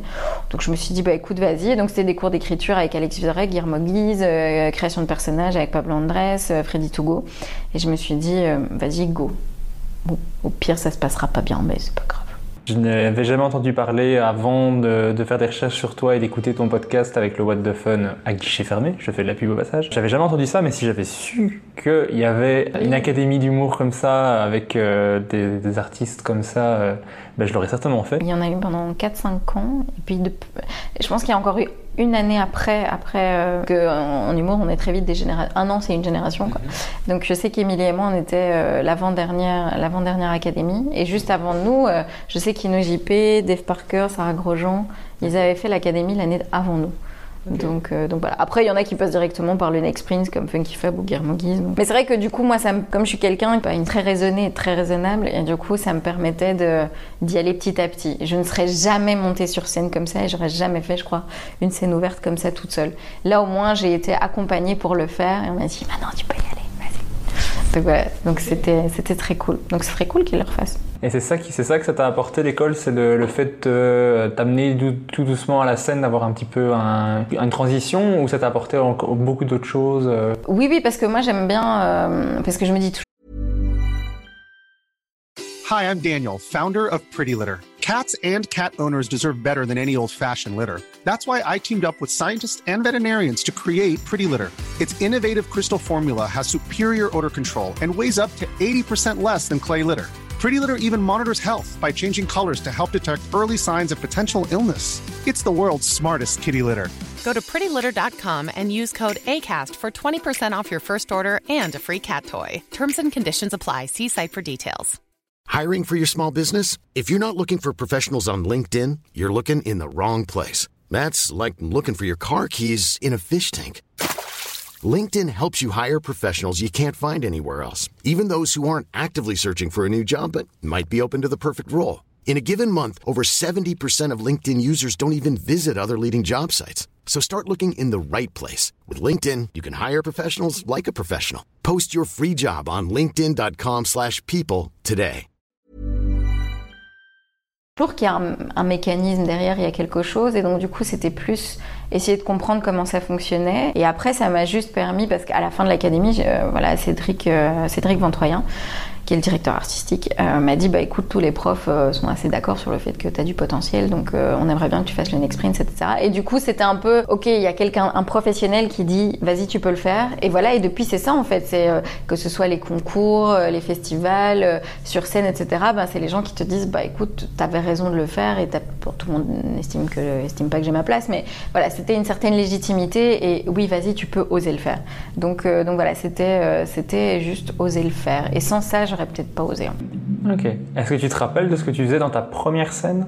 Oui, oui, oui, parce qu'il y, a encore une- y a encore un tout, tout, tout petit bout qui est dans mon spectacle. C'était parce que on nous apprend qu'il faut parler de soi au début, et donc euh, c'était encore une époque où j'étais une personne. Alors la banque, ça fait pas trop rire, donc j'avais pas parlé de la banque, mais euh, j'étais étudiante. En fait, jusqu'à ce que je commence l'humour, j'étais quelqu'un de très festif, donc euh, je sortais beaucoup. J'ai beaucoup d'anecdotes, de, soirées beaucoup trop alcoolisées, et donc voilà. Donc j'avais un peu parlé du retour, euh, tu vois, du lendemain de, tu vois, le lendemain de veille, voilà, et puis quand tu te réveilles dans le lit d'un inconnu et tout ça, tout ça. Et donc voilà, parce que j'avais des potes extrêmement festifs, et donc j'ai fait un espèce de mix de nos expériences à tous. euh, donc voilà, donc c'était un peu, oui, parler de moi, parce qu'ils te disent parler de toi, donc ma taille, euh, le fait que voilà, je petite. euh, Donc voilà, et donc ça c'était je pense mon premier 6 minutes. Ça existe encore, mais un tout petit peu et un peu transformé. Et donc voilà, mais ça c'était ouais, le tout premier. Mais je crois que je me rappelle, je me rappelle du, du sketch qui est d'ailleurs bon, c'est pour ça, c'est pour ça que je m'en rappelle. Euh, moi, je suis dans, le- je suis dans le compliment, moi, tout le temps. Tu fais ta première, ta première scène, puis après tu fais le Next Prince of Comedy, tu bats Rudy. Avec l'accent. On le rappelle, oui, il faut, mais je suis prof d'anglais donc je suis obligé. Ah, Next Prince of Comedy Club, yeah, of Je course. suis obligé de, de le faire parce que sinon après mes élèves vont m'écouter et vont dire Ah, mais vous le prononcez à la française? Je non, non, non, non, non, c'est vrai. Prince on se calme les enfants. Euh, Je sais pas quel âge ils ont, mais. c'est des adultes. Bon, bah, on se calme quand même, les enfants. Ça suffit. Oui, où j'ai battu, euh, battu Rudy. Mais où Émilie m'a battu aussi. Émilie t'a battu aussi. Donc, comme quoi. Puisque Émilie a battu tout le monde. Oui, parce qu'elle a gagné cette, elle a gagné cette année-là. Mais après, euh, euh, j'étais ravie en fait. Euh, Pas, sur le moment. Sur le moment, j'étais pas, j'étais pas très contente parce que du coup, euh, comme ça se passait bien, euh, tu sais, comme dans les, les, paris, des trucs, des chevaux de course, tu vois, j'étais un peu dans les ceux où on disait ah oui, enfin, il y a des chances, etc. Et donc comme c'était, c'était le tout début, et du coup, ça a été ma première claque. En fait, heureusement qu'elle est, qu'elle est arrivée très vite parce, parce qu'en fait, c'est la scène. Faut se dire que rien n'est jamais acquis et, que si ça va trop vite, je pense pas que ça va te rendre service. Après, chacun est différent, mais moi, ça m'a permis de me rendre compte, oula, voilà, il faut bosser, il faut travailler, il faut euh, et même si c'est un métier qui est merveilleux, c'est un métier qui est extrêmement dur aussi, extrêmement violent parce que bon, moi je te, là on parle de on est épanoui sur scène, machin, sens de la vie, mais je pense que il y a aucun humoriste qui osera me dire qui doute pas tous les jours, qui se pose pas des questions tous les jours, qui n'est pas là en se disant mais oui, non, pourquoi, est-ce que je suis, il faut que je m'améliore, il faut que je machin. Et donc voilà, donc ça m'a permis de me rendre compte, ok, c'est la première, mais il y en aura d'autres, et euh, il faut tout le temps se remettre en question, et rien n'est acquis, et il va falloir bosser, ma petite. Donc voilà, donc j'étais ravie d'avoir perdu face à Emily. Et comme on parle des claques, j'ai envie de savoir quelle était ta pire scène que tu as faite. J'adore savoir ça. Bon, après, on va pas se mentir, il y en a eu quelques-unes. Ma pire scène. Attends, attends, attends. Mais il y en a eu, il y en a eu quelques-unes. Mais c'est juste que les premières, les, les premiers beats sont très très durs parce qu'au début, tu vois, comme t'es novice, tu vois, t'es pas, t'es pas encore très très sûr de toi. Tu le prends très personnellement quand les gens rient pas. Et donc, euh, c'est vraiment, euh, mais les gens ne m'aiment pas. Alors qu'en fait, non, c'est peut-être juste, euh, voilà, ils kiffent pas, mais c'est pas contre toi personnellement. Et mais bon, t'es t'es encore très très fragile. Avec le temps, honnêtement, les beats maintenant, bon bah une fois que t'as fait un beat d'une heure pendant un spectacle, ça me fait pas plaisir, je vais me poser des questions. J'ai appris à faire en sorte que ça ne se voit pas, à faire le taf et à pas en mourir, euh, à pas remettre toute ma vie en question après. Parce qu'au début, c'est ça. hein. Au début, tu remets toute ta vie en question. C'est-à-dire qu'il y a une scène qui se passe bien, t'es la reine du monde. Le lendemain, il y a une mauvaise scène. T'as l'impression que c'est une sous-merde, que tu vas tout arrêter, la vie, tout ça. Moi, je crois que je la remets en question, peu importe comment se passe la scène. La, la scène se passe bien, je la remets en question en mode Oh, il faut que je fasse de l'humour, il faut que je quitte tout, il faut que je fasse ça. Et ça se passe super bien, je fais Oh, il faut que je, faut que je me terre dans un trou. C'est ça qui est horrible, c'est que quand, quand c'est vraiment un truc qui, qui te. C'est très. dé- C'est c'est dévorant en fait. C'est-à-dire que moi, je pense à l'humour H24, quoi. Je dois être insupportable pour mon entourage. Heureusement, mon entourage me soutient beaucoup, mais comme tu vois ici, il y a tout le temps plein de trucs. Je m'envoie plein de, de messages à moi-même. De... Donc on est tout le temps dans, dans ce truc-là. Mais du coup, pour revenir à ma pire scène, et c'est très fort parce que d'habitude, je me souviens rarement de la question initiale. Oh là là, attends, hein, il faut que. Parce que du coup, moi, au début, je pleurais après. C'était très très dur parce qu'alors, tu sais, La toute première, pff, oh là là, c'est dur de se souvenir de la toute première. euh, Oui, je pense qu'il y en a une. Oui, C'était à Rémicourt. Il y avait un, il y a un concours. Il y, a- il y avait, il y avait un festival, il n'y en a plus. Moi, j'avais pas fait le concours. En fait, c'était le. Il y avait la soirée de finale, mais qui apparemment déjà avait duré des plombs. Oui, mais ça, dure, ça, ça a duré souvent longtemps. C'est bien organisé, là, le concours, je trouvais, mais ça durait longtemps. Ça duré longtemps. Et sauf qu'apparemment, le Kings avait eu un deal et il voulait faire un spectacle après la soirée. Donc, on était déjà arrivé après. Et c'était au tout début, donc je pense que c'était une soirée avec PE. C'est la première fois que je, je le rencontrais. Euh, Guillermo Guise, euh, Freddy Tougo, et je sais plus qui encore. Et ce qu'il y a, c'est que je me souviens qu'ils étaient tous là, euh, parce que Guillermo, c'était la première fois que je le rencontrais. PE aussi était là, ouais, c'est pas grave, elle arrive, elle est super bien, tu vas voir. nanana. Je monte sur scène un tunnel, mais de 20 minutes, tu sais. En plus, les, je crois que les quatre premières rangées étaient vides, parce qu'il y a des gens qui étaient partis une fois que leur pote candidat était plus là. Il y avait juste un couple devant, tu sais, bras croisés, qui te regardent et qui parfois te fuient du regard. Ah, et c'était la première fois. Et j'étais là, je fais, mais tout le monde a dit à Guillermo et à PE que j'étais bien, et là ils vont se dire, bah non, elle est pas si bien que ça. Donc, euh, donc ouais, ça je pense que c'était la première. Il y, a, deux moments, donc il y a celui-là. Après, des plateaux où j'ai fait des bides, il y en a plein. Mais c'est le premier spectacle où tu fais un bide. Une heure de tunnel. Ça, le tout premier, très compliqué. Mais après ça, tu peux tout faire. Mais tu m'étonnes, je crois que scène, c'est juste un tunnel de 15 minutes. Et c'est le, le truc que je, je le dis, j'ai une petite, sueur froide comme ça. un petit truc qui revient de, de loin. de loin. De... Mais tu vas voir, c'est les souvenirs.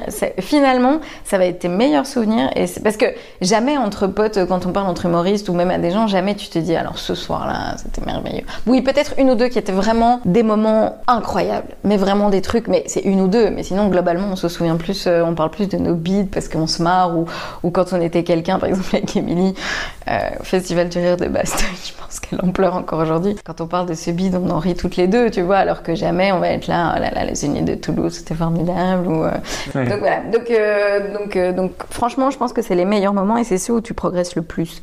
C'est quand tu bides Et que tu te remets après. et que tu. euh, il faut très très vite remonter sur scène par contre, parce que sinon, euh, sinon c'est douloureux. Tu travaillais à la banque à ce et tu jonglais avec la scène pendant 4 ans. 4 ans, ouais. Tu as travaillé pour les deux et c'était, d'après ce que tu as expliqué dans le podcast du What the Fun, c'était vraiment beaucoup de travail et tu étais littéralement épuisé, ton corps euh, lâché. Ouais.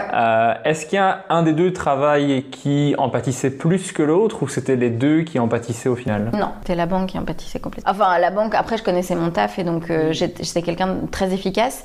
Euh, L'humour n'a jamais. euh, c'était L'humour était la priorité, quoi qu'il arrive. Et quand tu as dit euh, je quitte la banque, est-ce que tu étais soutenu dans là-dedans ou? Toi, la banque et moi, on s'est dit toutes les deux, Farah, tu vas quitter la banque. Donc, ils étaient plus. Mais par contre, mais après, ça, c'est des trucs de dirigeants, de responsables, tout ça. Après, une banque, c'est pas une ONG, les gars. Donc, euh, voilà.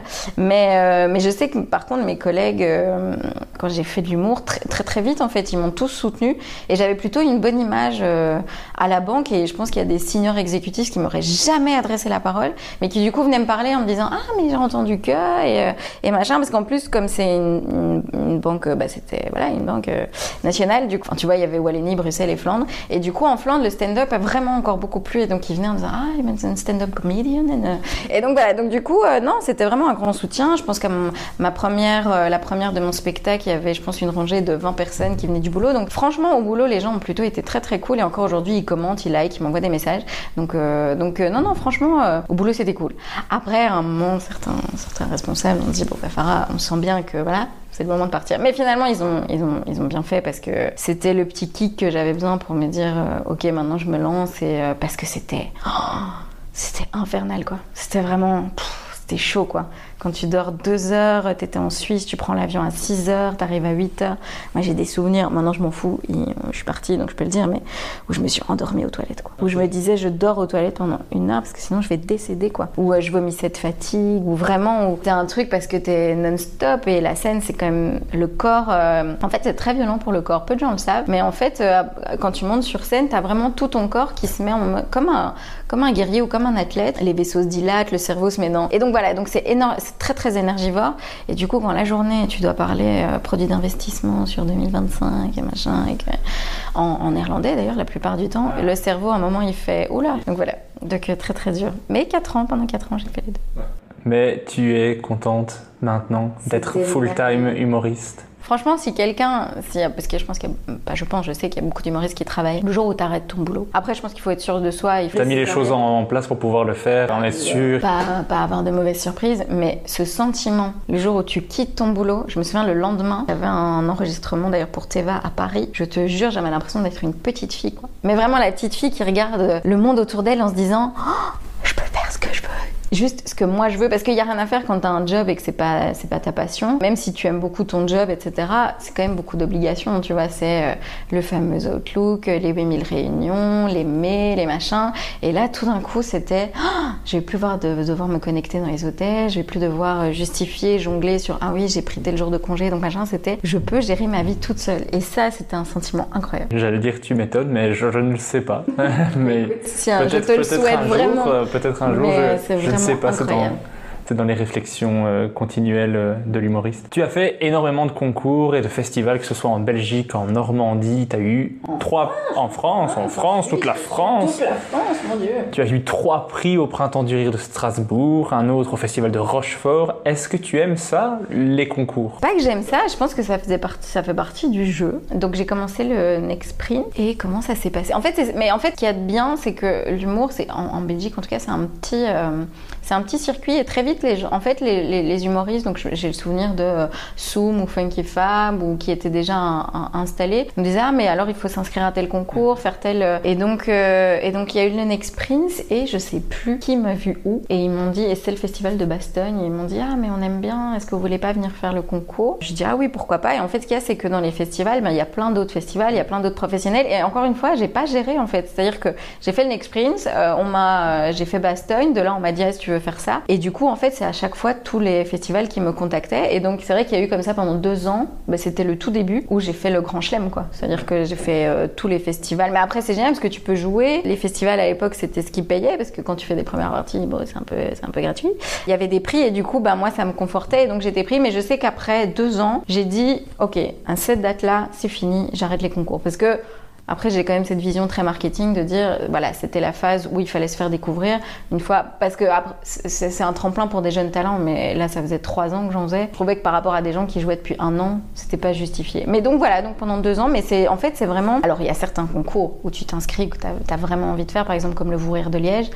Euh, je me suis inscrite une première année où j'ai pas été prise, et puis la deuxième année où j'ai gagné. Mais sinon, oui, c'est beaucoup, les professionnels qui te contactent et qui disent, ben, fais- est-ce que ça te dit de venir faire le tremplin? Et donc voilà, donc j'ai fait ça pendant deux ans. Donc c'est pas que j'avais un kiff particulier sur les festivals ou les tremplins que je ne connaissais pas avant de faire de l'humour. Je connaissais pas du tout ce monde-là. Et donc, euh, et donc voilà. Et puis surtout, ça te permet de rencontrer d'autres humoristes qui arrivent un peu moins quand tu quand tu en fais plus. Je sais que euh, les festivals, ça m'a permis vraiment de découvrir d'autres humoristes, découvrir ce monde-là, euh, de jouer dans les villes à chaque fois, d'avoir bah, des directeurs de théâtre qui te disent bah, on aime bien, est-ce que vous avez un spectacle ou pas? Mais surtout de me faire des potes quoi. Il y a des gens aujourd'hui qui vivent en France, mais par exemple Julien Santini, Alexandra Pizzagalli, tous ces gens-là ont continué à s'envoyer Bruno Pecky en Suisse, euh, Charles Nouveau, tous ces gens-là ont continué à s'envoyer des messages. euh, donc ça te permet de, vraiment créer des amitiés parce qu'on vit des bons et des mauvais moments ensemble. Parfois on passe plusieurs jours ensemble. Donc, euh, donc ouais, donc franchement je regrette pas du tout. Mais ça doit rester. Enfin les festivals il y a plusieurs phases. Il y a la phase tremplin, puis après là il y a la phase où tu joues ton spectacle et puis donc voilà donc. euh, mais donc j'étais contente de faire cette phase-là, mais ça doit rester une phase. Et puis surtout j'avais plus la place pour mettre. euh, Pour mettre tous mes trophées. oui, mais parce que par contre, les trophées en humour, je ne sais pas pourquoi, sont assez conséquents. Voilà, et si je peux. Après, c'est mon côté un peu marketing et design scandinave, j'aime ça. Mais ils sont toujours très, très grands et pas toujours très. Tu vois, on n'est pas sur. euh, Voilà, on n'est pas sur du Rothko ou sur du, tu vois, des œuvres, des œuvres d'art. Et donc, du coup. Mais, euh, mais merci à eux, ils sont magnifiques et j'en suis ravie. Et surtout, gagner des prix, ça permet de gagner beaucoup. Et donc, du coup, voilà, j'ai fait le tour, j'étais contente. Et du coup, après, euh, ça m'a permis, après ça, de du coup pouvoir jouer mon spectacle à chaque fois euh, dans les villes, euh, donc à Rochefort. euh, à Morges en Suisse, euh, par exemple j'ai été à Mâcon, enfin tous ces festivals-là, après tu peux venir joué au jouer, Québec ils, aussi. ils achètent ton spectacle. Oui, mais ça c'est grâce, euh, grâce à bien sûr Vincent et Bruno Taloche et Le Vous Rire, parce que j'avoue que ça c'est un des, un des tremplins, si tu peux le faire et que tu peux le gagner, c'est vraiment très très cool, parce qu'à l'époque, ben, dans, les, dans les prix, euh, tu avais le fait... En fait, comme il y a un partenariat avec plusieurs festivals, donc à l'époque, il y avait le Marrakech du Rire. Donc moi, j'étais la dernière année Marrakech du Rire. Donc Marrakech du Rire, euh, performance d'acteur à Cannes, Morge Sourire euh, en Suisse et Comédia euh, à Québec. Et en fait, à chaque fois, tu vas jouer dans les festivals, il y a tous les tremplins. Et donc, euh, et donc le Québec, euh, c'était une expérience. c'était une expérience. La- L'accueil était formidable. J'ai découvert les shows d'humour québécois, mais ils sont à un niveau, on n'est vraiment pas là quoi. C'est-à-dire que c'était hum, un gala, donc télévisé comédien, et c'était sur tous les humoristes de moins de 35 ans. Mais déjà la salle, t'as l'impression, tu sais, dans les, les salles américaines grandioses, des trucs des années 30 comme ça. Les gens font des standings à chaque. Enfin, tu vois, il y a vraiment un truc où tu sens qu'ils sont, ils sont donc c'était très intéressant. Et puis surtout culturellement d'être confronté au Québec. Humoristiquement, on n'a pas la même culture. Et donc euh, au-delà même des référents où il faut essayer de trouver, mais bon, ça, ça se fait assez facilement si tu parles. Mais on n'a pas la même culture humoristique, donc on était tous un peu, euh, que ce soit euh, français, les Suisses ou les Belges, on était un peu déstabilisés parce qu'ils riaient pas aux mêmes choses qu'en Europe. Et donc du coup, c'était très intéressant. Puis j'ai joué dans un bus scolaire. Ils ont fait jouer sous des tentes, des bus scolaires, enfin vraiment des trucs. euh, On a fait des scènes ouvertes vraiment dans des vrais bars québécois. C'était une très très bonne école, mais euh, Bruno et Vincent, franchement, ils soutiennent énormément les jeunes talents. Et je me souviens qu'ils étaient, ils venaient voir nos scènes, les, les scènes ouvertes, les bus, ils nous suivaient un peu partout. Donc c'était vraiment une très très belle expérience. Et j'avais jamais été au Québec. Et surtout grâce à ça, je peux enfin faire l'accent québécois que je ne ferai pas Régis. Ah, mais c'était un peux, grand rêve moi, parce que j'arrivais pas à le faire. Je le pratique régulièrement, j'adore cet accent. J'adore cet accent. C'est mon accent préféré. Mais de- oui, de et quand loin. je suis revenue, j'ai fait, j'ai fait cet accent pendant un mois, les gens n'en pouvaient plus. Donc, euh, donc voilà, donc très très belle Moi, je, je consomme énormément d'humour québécois, donc c'est mon. Pour toi, c'est la base. quoi. Moi, c'est la base. Et donc, je, je sais vraiment ce que je préfère. Donc, moi, quand on me parle de Québec, de jouer au Festival Comédia, j'ai les yeux qui s'illuminent. J'en ai parlé avec PE, qu'il avait, qu'il avait fait aussi, avec euh, Benoît Delabie, qui avait eu aussi cette chance de pouvoir aller jouer. euh, Je pense que Laura Lone et Cécile Junga aussi ont gagné, mais je sais pas si elles ont été au, au Comédia. C'est une expérience. Mais je pense qu'il faut rester plus longtemps. C'est-à-dire que je pense qu'il faut se dire, euh, euh, par exemple, Paul Mirabel m'a dit qu'il avait, il avait fait ça, ou Tania Dutel, où tu restes trois semaines, un mois, et tu fais des scènes ouvertes. Parce que je pense que tu. ne- Oui, tu peux partir de ton set rodé, mais pour moi, il faut écrire sur place en fait. C'est comme, c'est comme faire de l'humour dans une langue étrangère. Il faut pas traduire ton texte, il faut réécrire quelque chose là-bas. Donc pour moi, il faut. Et c'était très court parce que genre, euh, je suis arrivée le, le 8. C'était au mois d'août, le 8, et je repartais le 12, quoi. Donc, euh, et on a joué, je crois, 8 ou 9 fois sur 3 jours. Mais vraiment top, vraiment très, très, très, très cool. Et ben voilà, je, tu me, ça me fait Je rêver. te fais un peu baver là. un peu bavé, oui. J'allais te demander, est-ce que t'es encore stressé de monter sur scène? Oui, là la première au mois de juillet, j'ai vraiment retrouvé. euh, mais c'est vraiment tout mon corps qui avait mal. Mais, mais tu stresses, euh, oui, différemment. C'est-à-dire que tu as appris à gérer. euh, au début, c'est vraiment un truc qui te prend en trip et, et limite. Tu J'ai retrouvé ça, euh, donc là la première et quand été à Montreux. C'était vraiment, euh, parce que tu es derrière deux grandes portes comme ça et, on connaît tous, tu vois, la scène de Montreux, même si c'était un peu différente de celle dont on a l'habitude. Donc j'étais... Et là, je te jure, j'avais vraiment ce truc de nouveau, quoi, où je disais, mais Farah, respire, c'est une scène comme les autres, t'as déjà joué devant 5000 personnes, c'est pas grave. Et donc, euh, donc voilà, donc il y a parfois des moments où c'est vraiment. Parce que soit c'est le lieu qui est énorme, comme Montreux, soit c'est la salle qui est énorme, comme les Zénith de Toulouse, où tu vois, tu te dis bam. Mais c'est vrai qu'après, euh, plus tu joues, plus ça devient un peu un truc, euh, quand tu joues tous les jours, ça devient un peu un automatisme, donc le stress est différent. Du coup, c'est pour ça que c'est cool de tester du nouveau matos, parce que- tu retrouves un peu, euh, quand c'est rodé, même si les gens rient pas, tu te dis bah c'est rodé, c'est que je l'ai mal vendu ou qu'il y avait un truc. Mais donc c'est bien de tester du nouveau parce que tu retrouves cette petite magie de est-ce qu'ils vont rire, pas rire. Et alors cette émotion, le premier rire, la première fois que tu dis une vanne, tu ne retrouves jamais ce rire, je trouve. Et, et les- parce que je pense que la façon dont tu le dis et la façon dont tu, le- tu le réceptionnes a quelque chose de très authentique d'une première fois. Donc, euh, donc voilà. Donc euh, il faut tester pour retrouver ces petites émotions. Et donc, si tu devais choisir entre rodage et jouer son spectacle, tu choisirais quoi? Les deux? Mais si tu devais choisir, Si on m'impose vraiment de choisir, tu ne peux plus faire que ton spectacle ou ne peux plus faire que du rodage? Alors ce qu'il y a, c'est que je vais, je vais dire mon spectacle puisque je triche parce qu'en fait dans mon spectacle souvent je teste des nouveaux trucs. Bien joué. Bien joué, ça en est sorti très bien. Tu as aussi fait plusieurs premières parties. Tu as, eu la chance de faire euh, Laurence Bibot et Blanche Gardin, j'ai lu. Blanche Gardin au Kings of Comedy Club. Ah, quand même. C'était assez fou. Mais oui, il y a eu Kian Kojandi, Blanche Gardin, Laurence Bibot, euh, Guillermo Guise, euh, Thomas Wiesel. Bon, bah, je continue de baver. hein. Euh, oui, il y a eu plein. euh, Rachid Badouri au Cirque Royal, c'était assez fou. euh, et la personne la plus gentille du monde. Mais je te, il m'a accueilli dans sa loge. euh, Il te, enfin, tu vois directement, il parle de sa fille. Si t'as besoin de quoi que ce soit, gen- je n'ai jamais vu ça. Genre, il- à la fin du spectacle, il te remercie quand tu de la première partie et il te rappelle à la fin. Combien d'artistes font ça? Mais donc euh, oui, Laurence Bibot, j'ai fait beaucoup pendant un moment, beaucoup ses premières parties. Et c'est ça qui est cool avec Laurence, c'est qu'elle aime bien les jeunes talents. Donc maintenant, je ne fais plus partie des jeunes. Donc elle dit, ma chérie, t'as plus besoin de mes premières parties. Mais euh, c'était très très cool. C'était ma première grande grande salle. C'était à Saint-Michel. Ah, Je pense que ça faisait un an que je faisais du stand-up, donc c'est très cool. Et Blanche Gardin, bah alors du coup là, tu flippes. hein. Des- euh, Blanche Gardin, Kian Kojandi, euh, t'es content de le faire et en même temps tu te dis, ah En fait, Blanche et, et Kian Kojandi, Blanche, comme c'était ma pote, Euh, Blanche Gardin et Kian Kojandi, ils sont désarmants de, de naturel et de simplicité en fait. C'est-à-dire que c'est nous qui leur attribuons toute une série de, tu vois, comme les dieux de l'Olympe, comme ça. C'est la manière dont on les voit qui les rend impressionnants, mais eux en fait sont d'une gentillesse infinie. Ils sont hyper cool, hyper chill. Donc euh, donc c'est très stabi- déstabilisant parce qu'ils te parlent euh, pas normalement en fait. hein. et donc euh, donc euh, ouais, c'était c'était très très cool. Et en même temps, tu te sens tellement petit, vraiment tout petit. Tu te dis, est-ce que je vais vraiment oser dire mon, mon texte devant ces gens-là Oui, il y a eu Marina Rollman aussi, Tania Dutel au tout début. euh. Ouais, c'est bon, on a compris. Donc euh, ouais, non, c'est très très cool les premières parties. Ah, j'ai- tu viens de citer, je crois, quasiment tous mes humoristes préférés. euh, Ah, Tania Dutel, j'adore. Kian Kojandi, j'adore. Blanche Gardin, Marina Rollman, c'est... Et ils sont tous adorables, c'est ça le pire, ils sont incroyables, incroyables. Tu veux que je rajoute un peu si tu en as, vas-y, fais-toi plaisir. Non mais c'est ceux, je suis désolée pour ceux que j'oublie, mais euh, C'est tous des gens que je veux recevoir dans le podcast, avoir l'occasion de discuter avec eux. Je serai impressionné pendant, pendant une semaine avant de le faire, ça c'est sûr. Mais euh, moi, par exemple, Kian Kojandi, c'est c'est ton dieu absolu. mon dieu absolu en, dans les humoristes en ce moment. Clairement, son spectacle Pulsion qui est sur YouTube, que je conseille à chacun des podcasts que j'ai fait. Euh, et T'as un juste- pourcentage en fait. mais j'aimerais bien, moi, si je pouvais avoir la commission de pouvoir lui parler, ça serait, vrai, ça serait le meilleur paiement. gentil, extrêmement Ah gentil. ouais, mais il- ce spectacle est Il y incroyable. avait Navo aussi qui était très très très, Oui, très cool. mais c'est, c'est, pour moi, c'est quand je dis Kian Oui. Kojandi, c'est Navo, c'est une team. c'est- Oui, oui, mais c'est oui, vrai que c'est un gros duo. Et donc, euh, ouais, mais il y a plein de gens comme ça qui sont. Mais c'est très très dur de jouer devant des gens que tu admires beaucoup. Parce que euh, je pense qu'en fait, on n'est jamais très très bon devant les gens qu'on admire. Et donc, euh, on, se met beaucoup trop, on se met beaucoup trop de pression. Donc, euh, donc, euh, donc voilà. Donc, ouais, plein de très très belles premières parties. Et c'est génial parce que du coup, euh, ça te permet. Je me souviens que Tania, euh, ça faisait pas longtemps. Et c'était Dan Gagnon parce que Tania Dutel venait jouer au Kings. C'est elle qui m'a expliqué parce que je la connaissais pas. Et je me dis, mais comment est-ce que tu as pensé à moi?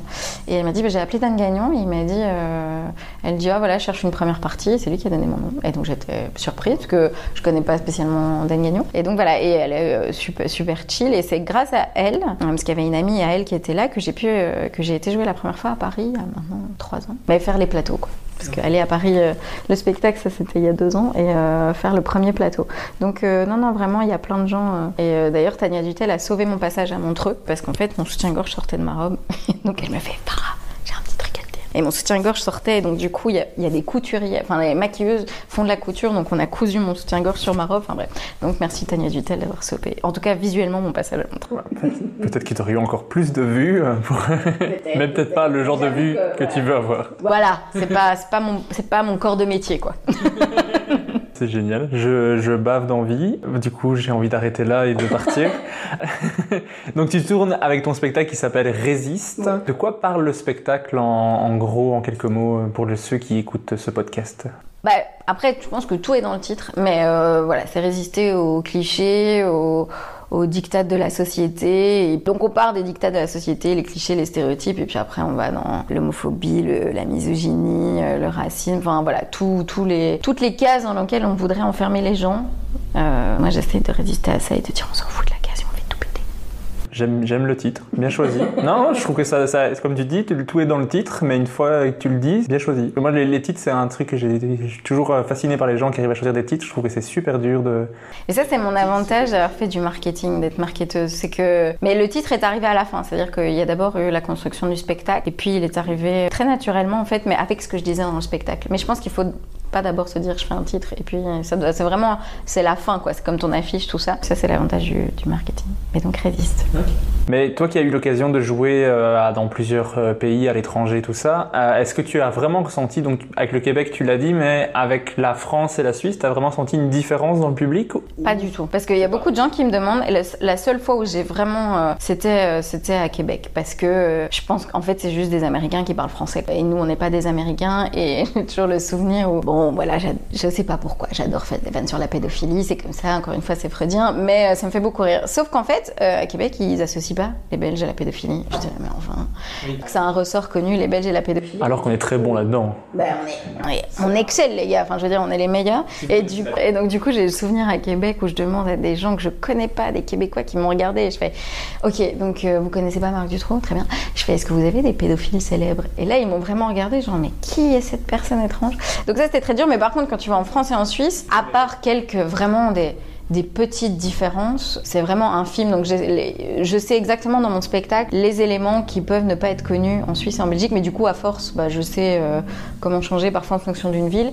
Mais honnêtement, France, Belgique, Suisse, il n'y a aucune différence. La seule différence, c'est ce que le public aime, c'est-à-dire est-ce que tu es face à un public qui aime l'absurde, est-ce que tu es face à un public qui aime euh, l'humour noir, et c'est juste ça qui va déterminer le bon ou le mauvais moment. Mais pour moi, à part quelques référents culturels, il n'y a pas une grande, il a aucune différence au France, Suisse, Belgique. Donc euh, tu vas avoir un succès à l'international. Je te le souhaite. Ouais, écoute, on le souhaite tous, bien sûr, parce que toute l'humanité rêve que je réussisse. Qu'est-ce que tu aimes le plus dans le fait de faire de l'humour? Faire avoir ce moment où je dis ma punch et que les gens rient. C'est en tout cas, pour moi, c'est la seule. euh, Enfin, c'est l'intérêt principal, c'est d'avoir euh, cette explosion de rire comme ça. Alors, je pense qu'il y a quand même un truc très. Parce que les gens qui te disent non, mais on nourrit l'âme, c'est pour l'amour des gens. Non, c'est très égocentrique. Euh, je pense que c'est une caresse à notre ego. Et donc, donc voilà, donc ouais, le kiff d'entendre le rire. C'est pour ça qu'on passe des mauvais moments quand les gens rient pas, parce que s'il n'y a pas ça, ça n'a pas d'intérêt. Donc euh, c'est juste de faire rire les gens. Mais quand, quand, quand elle a dit le rire, je fais le commentaire audio, euh, il y a eu un sourire qui s'est affiché, euh, oui. vraiment du fond de l'âme qui est ressorti, Mais des oui. yeux qui sont euh, ouverts, bien qui- sûr. les pupilles sont dilatées. On a vu tout de suite que Le cœur bat plus fort, c'est incroyable. Elle a une petite goutte comme ça qui est tombée en dessous de sa chaise. D'émotion. ça, ça j'ai pas osé le dire, mais, mais voilà, ça, c'est glissant maintenant. Bah, 35 ans, la continence, on n'est pas loin, tu. Ça va plus vite qu'on ne le croit. hein. Et du coup, je te demandais, mais qu'est-ce que tu aimes le moins dans le fait de faire de l'humour? Parce que certains, c'est le côté, c'est le côté marketing. Toi, tu as dit que tu étais à l'aise avec ça. Alors, je suis à l'aise avec le côté marketing, mais ce que j'aime le moins, c'est vraiment les réseaux sociaux. Je le fais parce que euh, aujourd'hui, ça fait partie du taf et t'es vraiment obligé. Mais moi, je suis quelqu'un de très, euh, dans la vie, de très, que je te disais, de très pudique et très discrète. Donc moi, honnêtement, si je faisais pas d'humour, Instagram, Facebook, ça fait longtemps que je n'y serais plus. Donc voilà. Donc pour moi, ça c'est vraiment de se dire, ok, il faut communiquer, il faut poster, il faut, tu vois, parce qu'alors il faut, enfin tu vois, il faut, c'est c'est un stress euh, parce qu'après il y a toute la phase avant de préparation d'un post, euh, parce que tu vois, moi je réfléchis bien à quel post, comment, parce que j'aime pas poster tout et n'importe quoi pour le fait de dire je poste tout et n'importe quoi. J'aime bien que ce soit euh, pertinent ou utile euh, à ma carrière, mais donc du coup tu réfléchis quoi, comment, il y a l'infographiste, ok, je veux tel truc, telle date, et puis après c'est, il faut sponsoriser, à quelle heure je le poste, quel jour, et puis Ah, il n'y a pas eu assez de likes, les likes montent pas, comment ça se passe Et je trouve que c'est beaucoup de stimuli négatifs, et ça, pour moi, ça pollue beaucoup euh, le travail et la création artistique, je trouve. On perd beaucoup de temps et beaucoup d'énergie, mais voilà, on est obligé de se vendre et de se prostituer. Voilà, en fait, j'ai l'impression d'un peu me prostituer sur les réseaux sociaux. Mais continue à liker ma page. On va maintenant conclure en passant par ce que j'appelle l'interview name dropping. Je te demande à chaque fois de me citer un humoriste ou une humoriste, homme, femme, québécois, suisse, français, canadien, serbo-croate, chien, chat, si. L'humoriste le plus sympa que tu aies rencontré. Euh, Rachid Badou. Tu l'as, tu l'as dit tout à l'heure, donc ça, ça tombe sous le sens. L'humoriste qui t'a inspiré ou qui t'inspire encore le plus? Gaspard. Euh, celui que tu regardes tout ce qu'il fait ou ce qu'elle fait. Gaspard Proust. Gaspard Proust. celui ou celle qui t'a donné envie de monter sur scène. Euh, alors là, euh, Florence Foresti. J'étais très très très très fan. Parce que je vais pas souvent voir des spectacles, mais elle, j'ai vu. euh, donc merci Florence. Je comprends, je comprends. Euh, Est-ce qu'il y a un humoriste qui t'a surpris dernièrement, une découverte que tu t'es dit waouh, c'est incroyable Tu ne l'avais pas vu venir Par exemple, on a souvent cité Paul Mirabel parce que la vidéo est arrivée, est devenue virale et il est venu de nulle part. Mais alors, c'est que moi, Paul, je l'ai découvert avant, c'était juste avant, donc ouais, en janvier, il y a donc un an et demi déjà. Euh, euh, c'était juste avant qu'il gagne euh, les baisses de l'humour et tout ça. Et en fait, je l'avais vu, je faisais un plateau à Lille parce que j'allais jouer mon spectacle et donc c'était pour faire un peu la promo. Et je me souviens que donc il y avait Paul qui était là et qui avait Moadji il lui dit ah mais c'est Farah. Donc maintenant quand tu te dis ça, tu te dis mon dieu. Donc Paul, Paul Mirabel qui dit ah mais c'est Farah qui a gagné l'année dernière les baisses de l'humour, donc il était tout mignon comme ça tout. Et il est monté sur scène et j'ai fait waouh. J'ai dit, c'est qui ce gars Il est incroyable. Et après, bah, du coup, j'ai partagé plusieurs scènes avec lui, donc avec Julien Santini euh, euh, à Genève. On a fait une scène mémorable au Festival de Genève, d'ailleurs, qui est incroyable.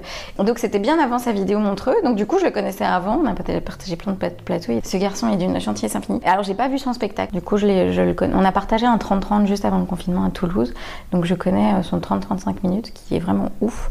Donc, lui, c'était la dernière claque. Et je pense qu'avant lui, Alexandra Pitek. Elle est, franchement, si vous avez l'occasion d'aller voir son spectacle, ce spectacle, c'est juste une claque. Enfin, c'est incroyable. Et je trouve qu'on ne la voit pas assez par rapport à son talent. Mais vraiment, c'est un, un très, très beau spectacle. Est-ce qu'il y a un humoriste que tu trouves qu'on surestime? S'il n'y en a pas, il n'y en a pas, on peut passer à la question. Est-ce qu'on surestime toujours À partir du moment où on est, je pense qu'à partir du moment où on est fan, de toute façon, on surestime parce qu'on est plus objectif. Tu vois, moi, je pense que Gaspard Proust, je suis plus du tout objective et que moi, j'avais le souvenir, par exemple, quand, quand je vais, quand je vais voir, par exemple, Gaspard Proust, il est même pas là, que j'ai déjà la, tu vois, j'ai déjà le sourire. Je suis de, donc, t'es déjà dans une dynamique où le mec peut me dire n'importe quoi et je vais, euh, donc, euh, donc, je pense que on surévalue tous les artistes qu'on admire. T'as vu cette pirouette? Bien joué, bien joué. Hein. Spectacle que tu recommanderais le plus? Ah ben, euh, c'est dans la tête d'Alexandra Pizzacchi. De tous les temps, de tous les spectacles, c'est ça? Ah, si, de tous les temps, alors c'est Gaspard Proust. C'est Gaspard Proust. Mais le, le- le- le spectacle, celui... Les deux Gaspard Proust tapine et, euh, et l'autre ça s'appelle juste le nou- nouveau spectacle. J'étais le voir à l'Olympia il y a un an et d'ailleurs je me souviens, euh, je commençais à la nouvelle scène et j'étais voir Gaspard Proust à l'Olympia et je me suis vraiment dit mais arrête ce métier directement et juste après j'ai été voir Eddie Izzard qui était en rodage à la nouvelle scène et euh, c'est assez ouf aussi. Eddie Izzard et euh, Gaspard Proust, euh, ouais. Vraiment incroyable. Maintenant, je vais te demander de choisir entre deux humoristes et tu dois me dire lequel tu préfères, dans le sens lequel te fait le plus rire. Ah oui, artistiquement. Artistiquement. Pas humainement. Pas humainement, ça peut être une personne que tu trouves détestable, mais qui te fait tellement rire que euh, Que ça passe. c'est ça passe. Entre euh, Blanche Gardin et Nawel Madani. Blanche Gardin. C'est c'est pas une question de préférer, mais je me retrouve plus. Même si je, je fais pas du Blanche Gardin, mais je me retrouve plus dans Blanche Gardin. Par contre, il y a un truc qu'on peut pas retirer à Nawel Madani, c'est que c'est une showgirl. Enfin, c'est un show de fou furieux. C'est une énergie. Elle a une niaque. Elle, je trouve qu'elle est impressionnante euh, dans, dans, dans, dans son mantra comme ça, l'énergie qu'elle met dans les choses. Je trouve qu'elle est, elle est vraiment très très impressionnante et qu'on devrait vraiment prendre exemple sur elle. Mais d'un point de vue vraiment artistique, je me sens plus proche euh, d'une Blanche Gardin. Ouais, mais de toute façon, c'est vraiment deux styles très différents, à- radicalement opposés. Un showgirl et stand-up euh, ne retire rien au talent. au talent des deux, non, clairement. Mais je, vais, je vais le dire, je le dis à ch- à chaque podcast, mais toutes les personnes qui sont citées ne sont que des personnes ultra talentueuses. Après, je pense que globalement, Nawel Madani s'en fout un peu de mon avis. Oui, je pense aussi, mais Mais voilà, mais comme je dis souvent, c'est comme plein d'artistes, peu importe la discipline, tu peux ne pas aimer, mais tu peux saluer le, le talent derrière. Et donc, euh, donc voilà, là, c'est plus une question de sensibilité. choix suivant, tu dois choisir entre Gaspard Proust et Louis C.K. Gaspard Proust. Gaspard Proust directement, il n'y a même pas de réflexion directement. Ah, D'ailleurs, on dit Gaspard Proust, un sourire s'affiche directement. Mais oui, mais je sais. Alors que ce mec, euh, voilà, c'est- pas un personnage hein, sur scène, c'est lui. hein. donc, euh, donc voilà, donc. euh, mais j'adore. Je sais pas pourquoi. Cette espèce de truc de pas de filtre, voilà, j'adore. Et et une plus plume c'est- plus c'est méchant, mieux c'est. Et il est parfait. Entre Paul Mirabel et Ino JP. Oh non Ah non, parce que pour moi, honnêtement, tous les deux, c'est des génies. Je trouve que InnoJP est beaucoup trop sous-coté, comme pour utiliser des langages financiers, beaucoup trop sous- sous-coté. donc- Et ils sont tous les deux des amours ah ah Euh, Alors, je vais faire un choix sur vraiment la base de... Les deux m'impressionnent, je les trouve ouf. Mais je me retrouve plus dans ce qu'écrit InnoJP que Paul, que Paul, par exemple. Parce que Paul, euh, c'est vraiment un personnage, euh, le personnage du loser, euh, et c'est pas du tout ce que je ferais sur scène. Alors que Inno, en fait, Paul, le personnage est tellement fort, etc. Mais je me dis pas, il y a jamais une vanne où je me dis, ah, je suis jalouse. Alors que Inno, parfois, je me dis, bam, celle-là, elle est... je, je, je me vois bien dire certaines vannes d'Inno JP. Là où Paul, son personnage est tellement, c'est tellement Paul que je, je, je, peux pas faire de transfert. Il me fait hurler de rire. Humainement, il est incroyable. En fait, c'est ça, c'est que les deux me font hur- hurler de rire. Les deux ont un talent et une, une, une modestie. Ils sont, c'est vraiment deux très belles personnes. Mais je pense que dans l'écriture, je suis plus proche d'Inno JP. Moi, ce qui est marrant, c'est que j'aurais dit que je suis- me sens beaucoup plus proche de Paul Mirabel Ouais. et que Ino m'a faire plus rire. Ah ouais. Mais que Paul me touchera plus, mais je en fait, on m'a on m'a marqué dans plusieurs posts pour me dire, ah, on dirait toi. Ah ouais? Et ouais, ouais, j'étais, je ne pouvais qu'admettre que c'était vrai. Je me reconnais énormément dans ce. enfin, il faut te différencier. hein. Ouais, il faut me différencier. Mais bon, je suis quand même. Après, il a un physique très très particulier. Voilà, mais je suis pas dans le même style, mais dans la personnalité, je me suis reconnu beaucoup et je j'ai j'ai partagé, j'ai trouvé ça génial parce que je trouvais que c'était un côté euh, qu'on n'a pas vu souvent et je pense que ça ça peut être sa force de C'est ça en fait, je trouve que c'est pour moi c'est le même euh, effet qu'a- que, que j'ai eu par exemple quand j'ai découvert euh, une vidéo de Farid il y a quelques années. Parce que j'ai vraiment matché en me disant mais il avait une musicalité qu'on n'avait jamais entendue. Et Paul en fait, c'est- et c'est souvent ce qui fait que ça expose, une, Blanche Gardin, euh, Farid, ou c'est des musicalités qu'on n'a pas entendues. Et c'est pour ça que c'est c'est pour ça que moi je, je regarde pas tant de spectacles que ça. Parce que j'ai pas envie d'être trop influencée. Parce que qu'on le veuille ou non, les gens qu'on aime beaucoup, on est un peu influencés. Et il y a eu toute une mode comme ça où il y avait plein de mini Farid un peu partout. Maintenant, il va y avoir plein de mini Paul Mirabel. Il y a eu plein de mini Blanche. À partir du moment où la musicalité t'apporte quelque chose qui n'existait pas, c'est waouh. Et InnoJP, je trouve qu'il a une musicalité que personne n'a. Et en fait, ce qui fait que je me retrouve un peu plus en lui, c'est que les thématiques qu'il aborde, tu vois, il a une vraie réflexion sur le monde et, et il déconstruit plein de choses, tu vois, avec son parcours, avec, euh, avec tout ce qu'il est. Donc, euh, donc deux personnages très très forts et incroyables. Mais si je devais être jalouse du travail de quelqu'un, ce serait InnoJP. choix suivant entre euh, Laurence Bibot et Florence Foresti. Laurence. Après, euh, j'aime beaucoup. Bah, voilà, je t'ai dit, moi j'étais fan de. Je pense que je connaissais son, premier spectacle par cœur, le deuxième aussi. Je regardais toutes les émissions. euh, Laurent Ruquier, on a tout essayé. Mais ce que j'aime beaucoup chez Laurent, bah déjà je la connais. euh, Florence Foresti, je ne la connais pas. Mais Laurence Bibot, ce qu'en fait, ce que j'aime bien, c'est qu'elle est très. C'est très belgo-bruxellois en fait. Il y a vraiment un truc de. Je, je sais pas, il y a une sorte d'attachement. la Belgique, elle a vraiment un ton comme ça. Elle a comme ça cette euh, parfois un peu de la bourgeoise, un peu alors qu'en fait elle est hyper rock'n'roll. Donc, euh, donc euh, ouais, Laurence Bibot, euh, parce qu'elle a quand même dans ses spectacles quelques belles pépites. Entre Farid et Kian Kojandi. Eh ben, j'ai vu les spectacles des deux et je vais choisir Farid. Encore une fois, parce que en fait, dans la même démarche qu'avec Ino et Paul, c'est-à-dire que c'est deux personnages très forts, je ne fais pas ce que fait euh, Kian. Parce que Kian, y a tu vois, en fait, Kian, c'est un, pour moi, il, son spectacle, il raconte une histoire. Et c'est, je trouve ça, je suis incapable de faire ça, tu sais, à chaque fois avec des callbacks et des, tu vois, c'est tout, il, te tient, euh, son deuxième spectacle, il te tient sur une soirée, quoi. Alors que Farid, il va de nouveau aborder des thèmes de société qui me font rire, tu vois, quand il arrive. euh, après, je vais pas spoiler, mais bon, après, c'est sur Netflix, donc euh, les gars, il est temps de voir son spectacle. Mais tu vois, le premier truc qu'il dit dans son spectacle, t'as la musique, il tape avec son micro et il fait Eric Zemmour. Rien que ça, j'étais là. Et je trouve qu'il a apporté, euh, en termes de com, il est très très fort aussi. Je pense qu'il se, met encore certaines barri- barrières sur certains sujets. Il pourrait aller un peu plus. euh, Mais artistiquement, je me sens plus proche d'un Farid, mais les deux sont assez incroyables. Farid, j'ai le souvenir quand j'ai vu la de Montreux il y a quelques années, c'était au tout début, je faisais de l'humour, j'ai vraiment eu ce. Parce que, étrangement, je ris pas facile. Enfin, je- j'aime bien rire, mais euh, face à Donc, je comprends que quand les publics sont rudes, parce que moi, je, je dois pas vraiment être pas le public le plus parce que si ça me fait pas rire je me force pas soit tu me fais hurler de rire et tu vas m'entendre très très fort et donc euh, et donc voilà donc Farid c'est vrai que ça avait été aussi euh, un peu comme Paul comme ça ce truc où tu te fais euh, on n'avait jamais entendu ça Moi, je suis par contre très très bon public. Donc, si je suis à une scène, tu m'as, tu m'as pas entendu ou tu m'as. C'est- non, mais vraiment, c'est que j'aime pas. Je, je peux pas. Je peux pas faker. Si tu me vois dans, la, dans le public et je ne suis pas en train de rire, je peux pas te dire après, euh, oui, j'ai, trouvé ça bien. Ah ouais. Si je, si j'ai, si j'ai pas ri, tu vois je peux juste avoir un grand sourire et euh, même avec Gaspard, Proust, hein, j'ai parfois des grands sourires, euh, tu vois.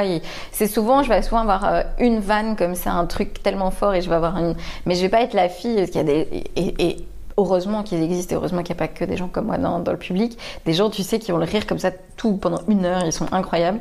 Mais euh, moi, j'avoue que ouais, je suis pas super facile à faire. Et en plus, depuis que je, je fais ce métier-là, c'est encore plus difficile parce qu'on est dans on n'est plus dans le, le plaisir simple, on est juste dans l'observation, on écoute. euh. choix suivant, on va partir sur des américaines entre Amy Schumer et Sarah Silverman. Sarah Silverman. Oh, ça, ça va, ça va direct, c'est bien. Entre Emily Crone Et Sarah Silverman. Sarah Silverman. Les crônes, bien sûr. entre Emily Crone et Gaëtan Delferrière. Oh, c'est dur Je vais tricher et je vais dire que j'ai jamais vu le spectacle de Gaëtan. j'ai vu Émilie.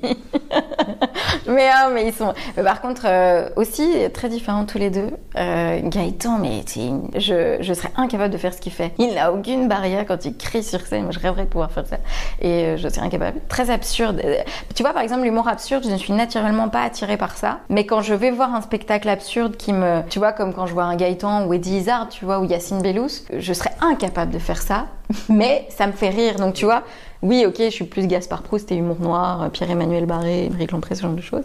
Mais voilà, même les disciplines que je maîtrise pas, je trouve que Gaëtan, il fait partie de ces gens-là. Et Émilie, ce qui est fascinant, c'est que euh, il n'y a pas beaucoup de gens non plus qui sont comme elle, parce qu'elle a une sorte de- C'est aussi un peu un ovni, elle, elle joue un peu, c'est un peu le, le bisounours, euh, qui est euh, l'antithèse des clichés sur les humoristes féminines. Donc, euh, donc voilà. Mais Gaëtan, je n'ai jamais vu son spectacle. D'ailleurs, il va me dire, bah, il était peut-être temps, enfin. Mais à chaque fois, on se loupait. Donc, euh, euh, Émilie Crone. Et puis même, elle a la priorité sur les 5 ans. Une sorte de hiérarchie dans le temps. Elle était là avant, donc bon, bah. Mais je t'aime, Gaëtan. Entre Guillermo Guise et Pablo Andrés.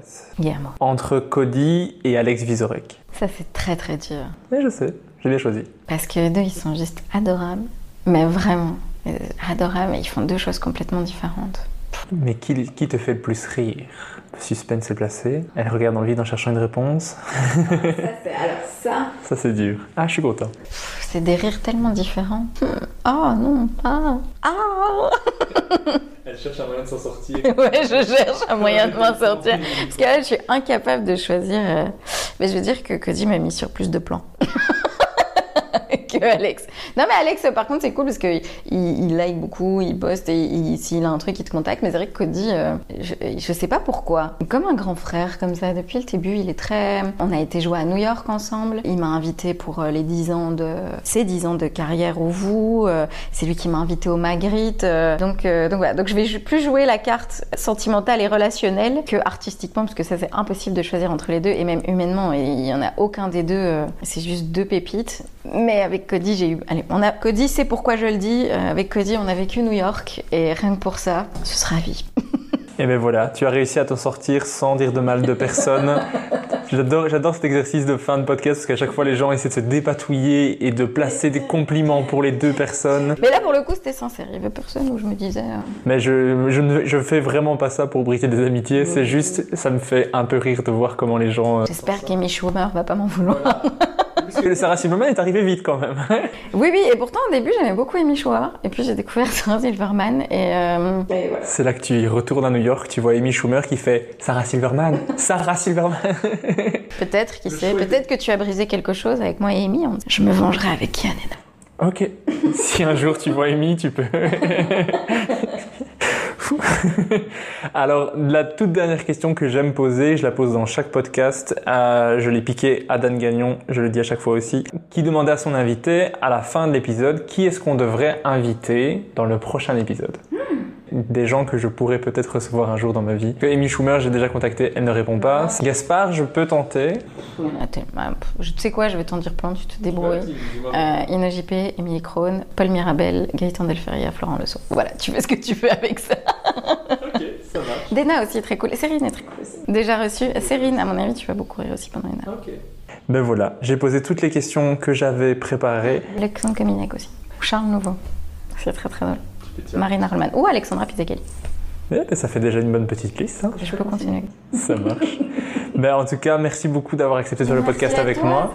C'était vraiment cool à faire. Je pourrais te parler d'humour encore longtemps, mais déjà, je te mets en retard. Euh, et donc, à un moment donné, c'est pas grave. Mais donc, si vous voulez retrouver Dena, vous pouvez avoir toutes les infos sur son Insta, euh, sur Farah. Je viens de dire Dena parce qu'on vient de dire. Mais je me suis dit, pourquoi on peut faire la promo de Dena aussi. Elle commence Vivacité la semaine prochaine. Donc, euh, écoutez-la sur Vivacité dans le 8-9 euh, la semaine prochaine. Ouais, je pense que le podcast sortira après la semaine prochaine, mais allez voir les épisodes de Dena en retard. Bien sûr, bien sûr. Et donc vous pouvez suivre les infos de Farah sur son Instagram, sur son Facebook. vous pouvez liker les deux pages, Farah humoriste officiel. Et encore une fois, l'officiel, c'est pas parce que je me prends au sérieux. Mais sinon, vous tombez sur des actrices. Vous pouvez liker, mais ça m'arrange pas. Vous pourrez peut-être plus facilement partager les vidéos. oui, c'est vrai, c'est vrai, c'est vrai. Mais peut-être que vous éprouverez moins d'émotions avec mes vidéos qu'avec les autres pharaons du Moyen-Orient. En tout cas, peut-être pas le même style d'émotion. Pas les mêmes émotions. Et encore, on ne sait pas qui écoute. Le rire n'est jamais loin de l'orgasme. Hein. Est-ce que finalement, c'est pas une forme d'orgasme, le rire? Bam Question ouverte, c'est parti, t'as 3 heures. Et vous pouvez aussi bien sûr vous abonner au podcast Humeur Humoristique sur Spotify, sur iTunes, sur Google Podcast. Mettez des étoiles, dites à tout le monde que c'est fabuleux, que c'est le podcast qui a changé votre vie. Même si c'est pas vrai, de toute façon, moi tant que des gens écoutent, ça me fait plaisir. Je le dirai à Amy qu'elle doit liker. Ça marche. Merci. Merci, beaucoup. Je coupe ça. Hop.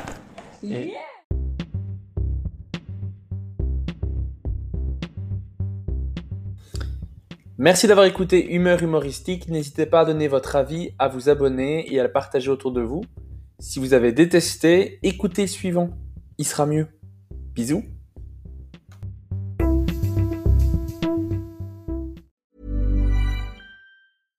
Mom deserves the best, and there's no better place to shop for Mother's Day than Whole Foods Market. They're your destination for unbeatable savings, from premium gifts to show-stopping flowers and irresistible desserts. Start by saving 33% with Prime on all body care and candles. Then get a 15-stem bunch of tulips for just $9.99 each with Prime. Round out Mom's menu with festive rosé, irresistible berry chantilly cake, and more special treats. Come celebrate Mother's Day at Whole Foods Market. Even when we're on a budget, we still deserve nice things.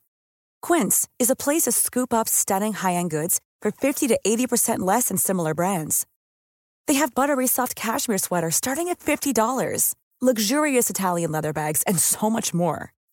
Plus, Quince only works with factories that use safe, ethical, and responsible manufacturing. Get the high-end goods you'll love without the high price tag with Quince. Go to quince.com/style for free shipping and 365-day returns. When you make decisions for your company, you look for the no-brainers. If you have a lot of mailing to do, stamps.com is the ultimate no-brainer. Use the stamps.com mobile app to mail everything you need to keep your business running with up to 89% off USPS and UPS. Make the same no-brainer decision as over 1 million other businesses with stamps.com. Use code program for a special offer. That's stamps.com, code program.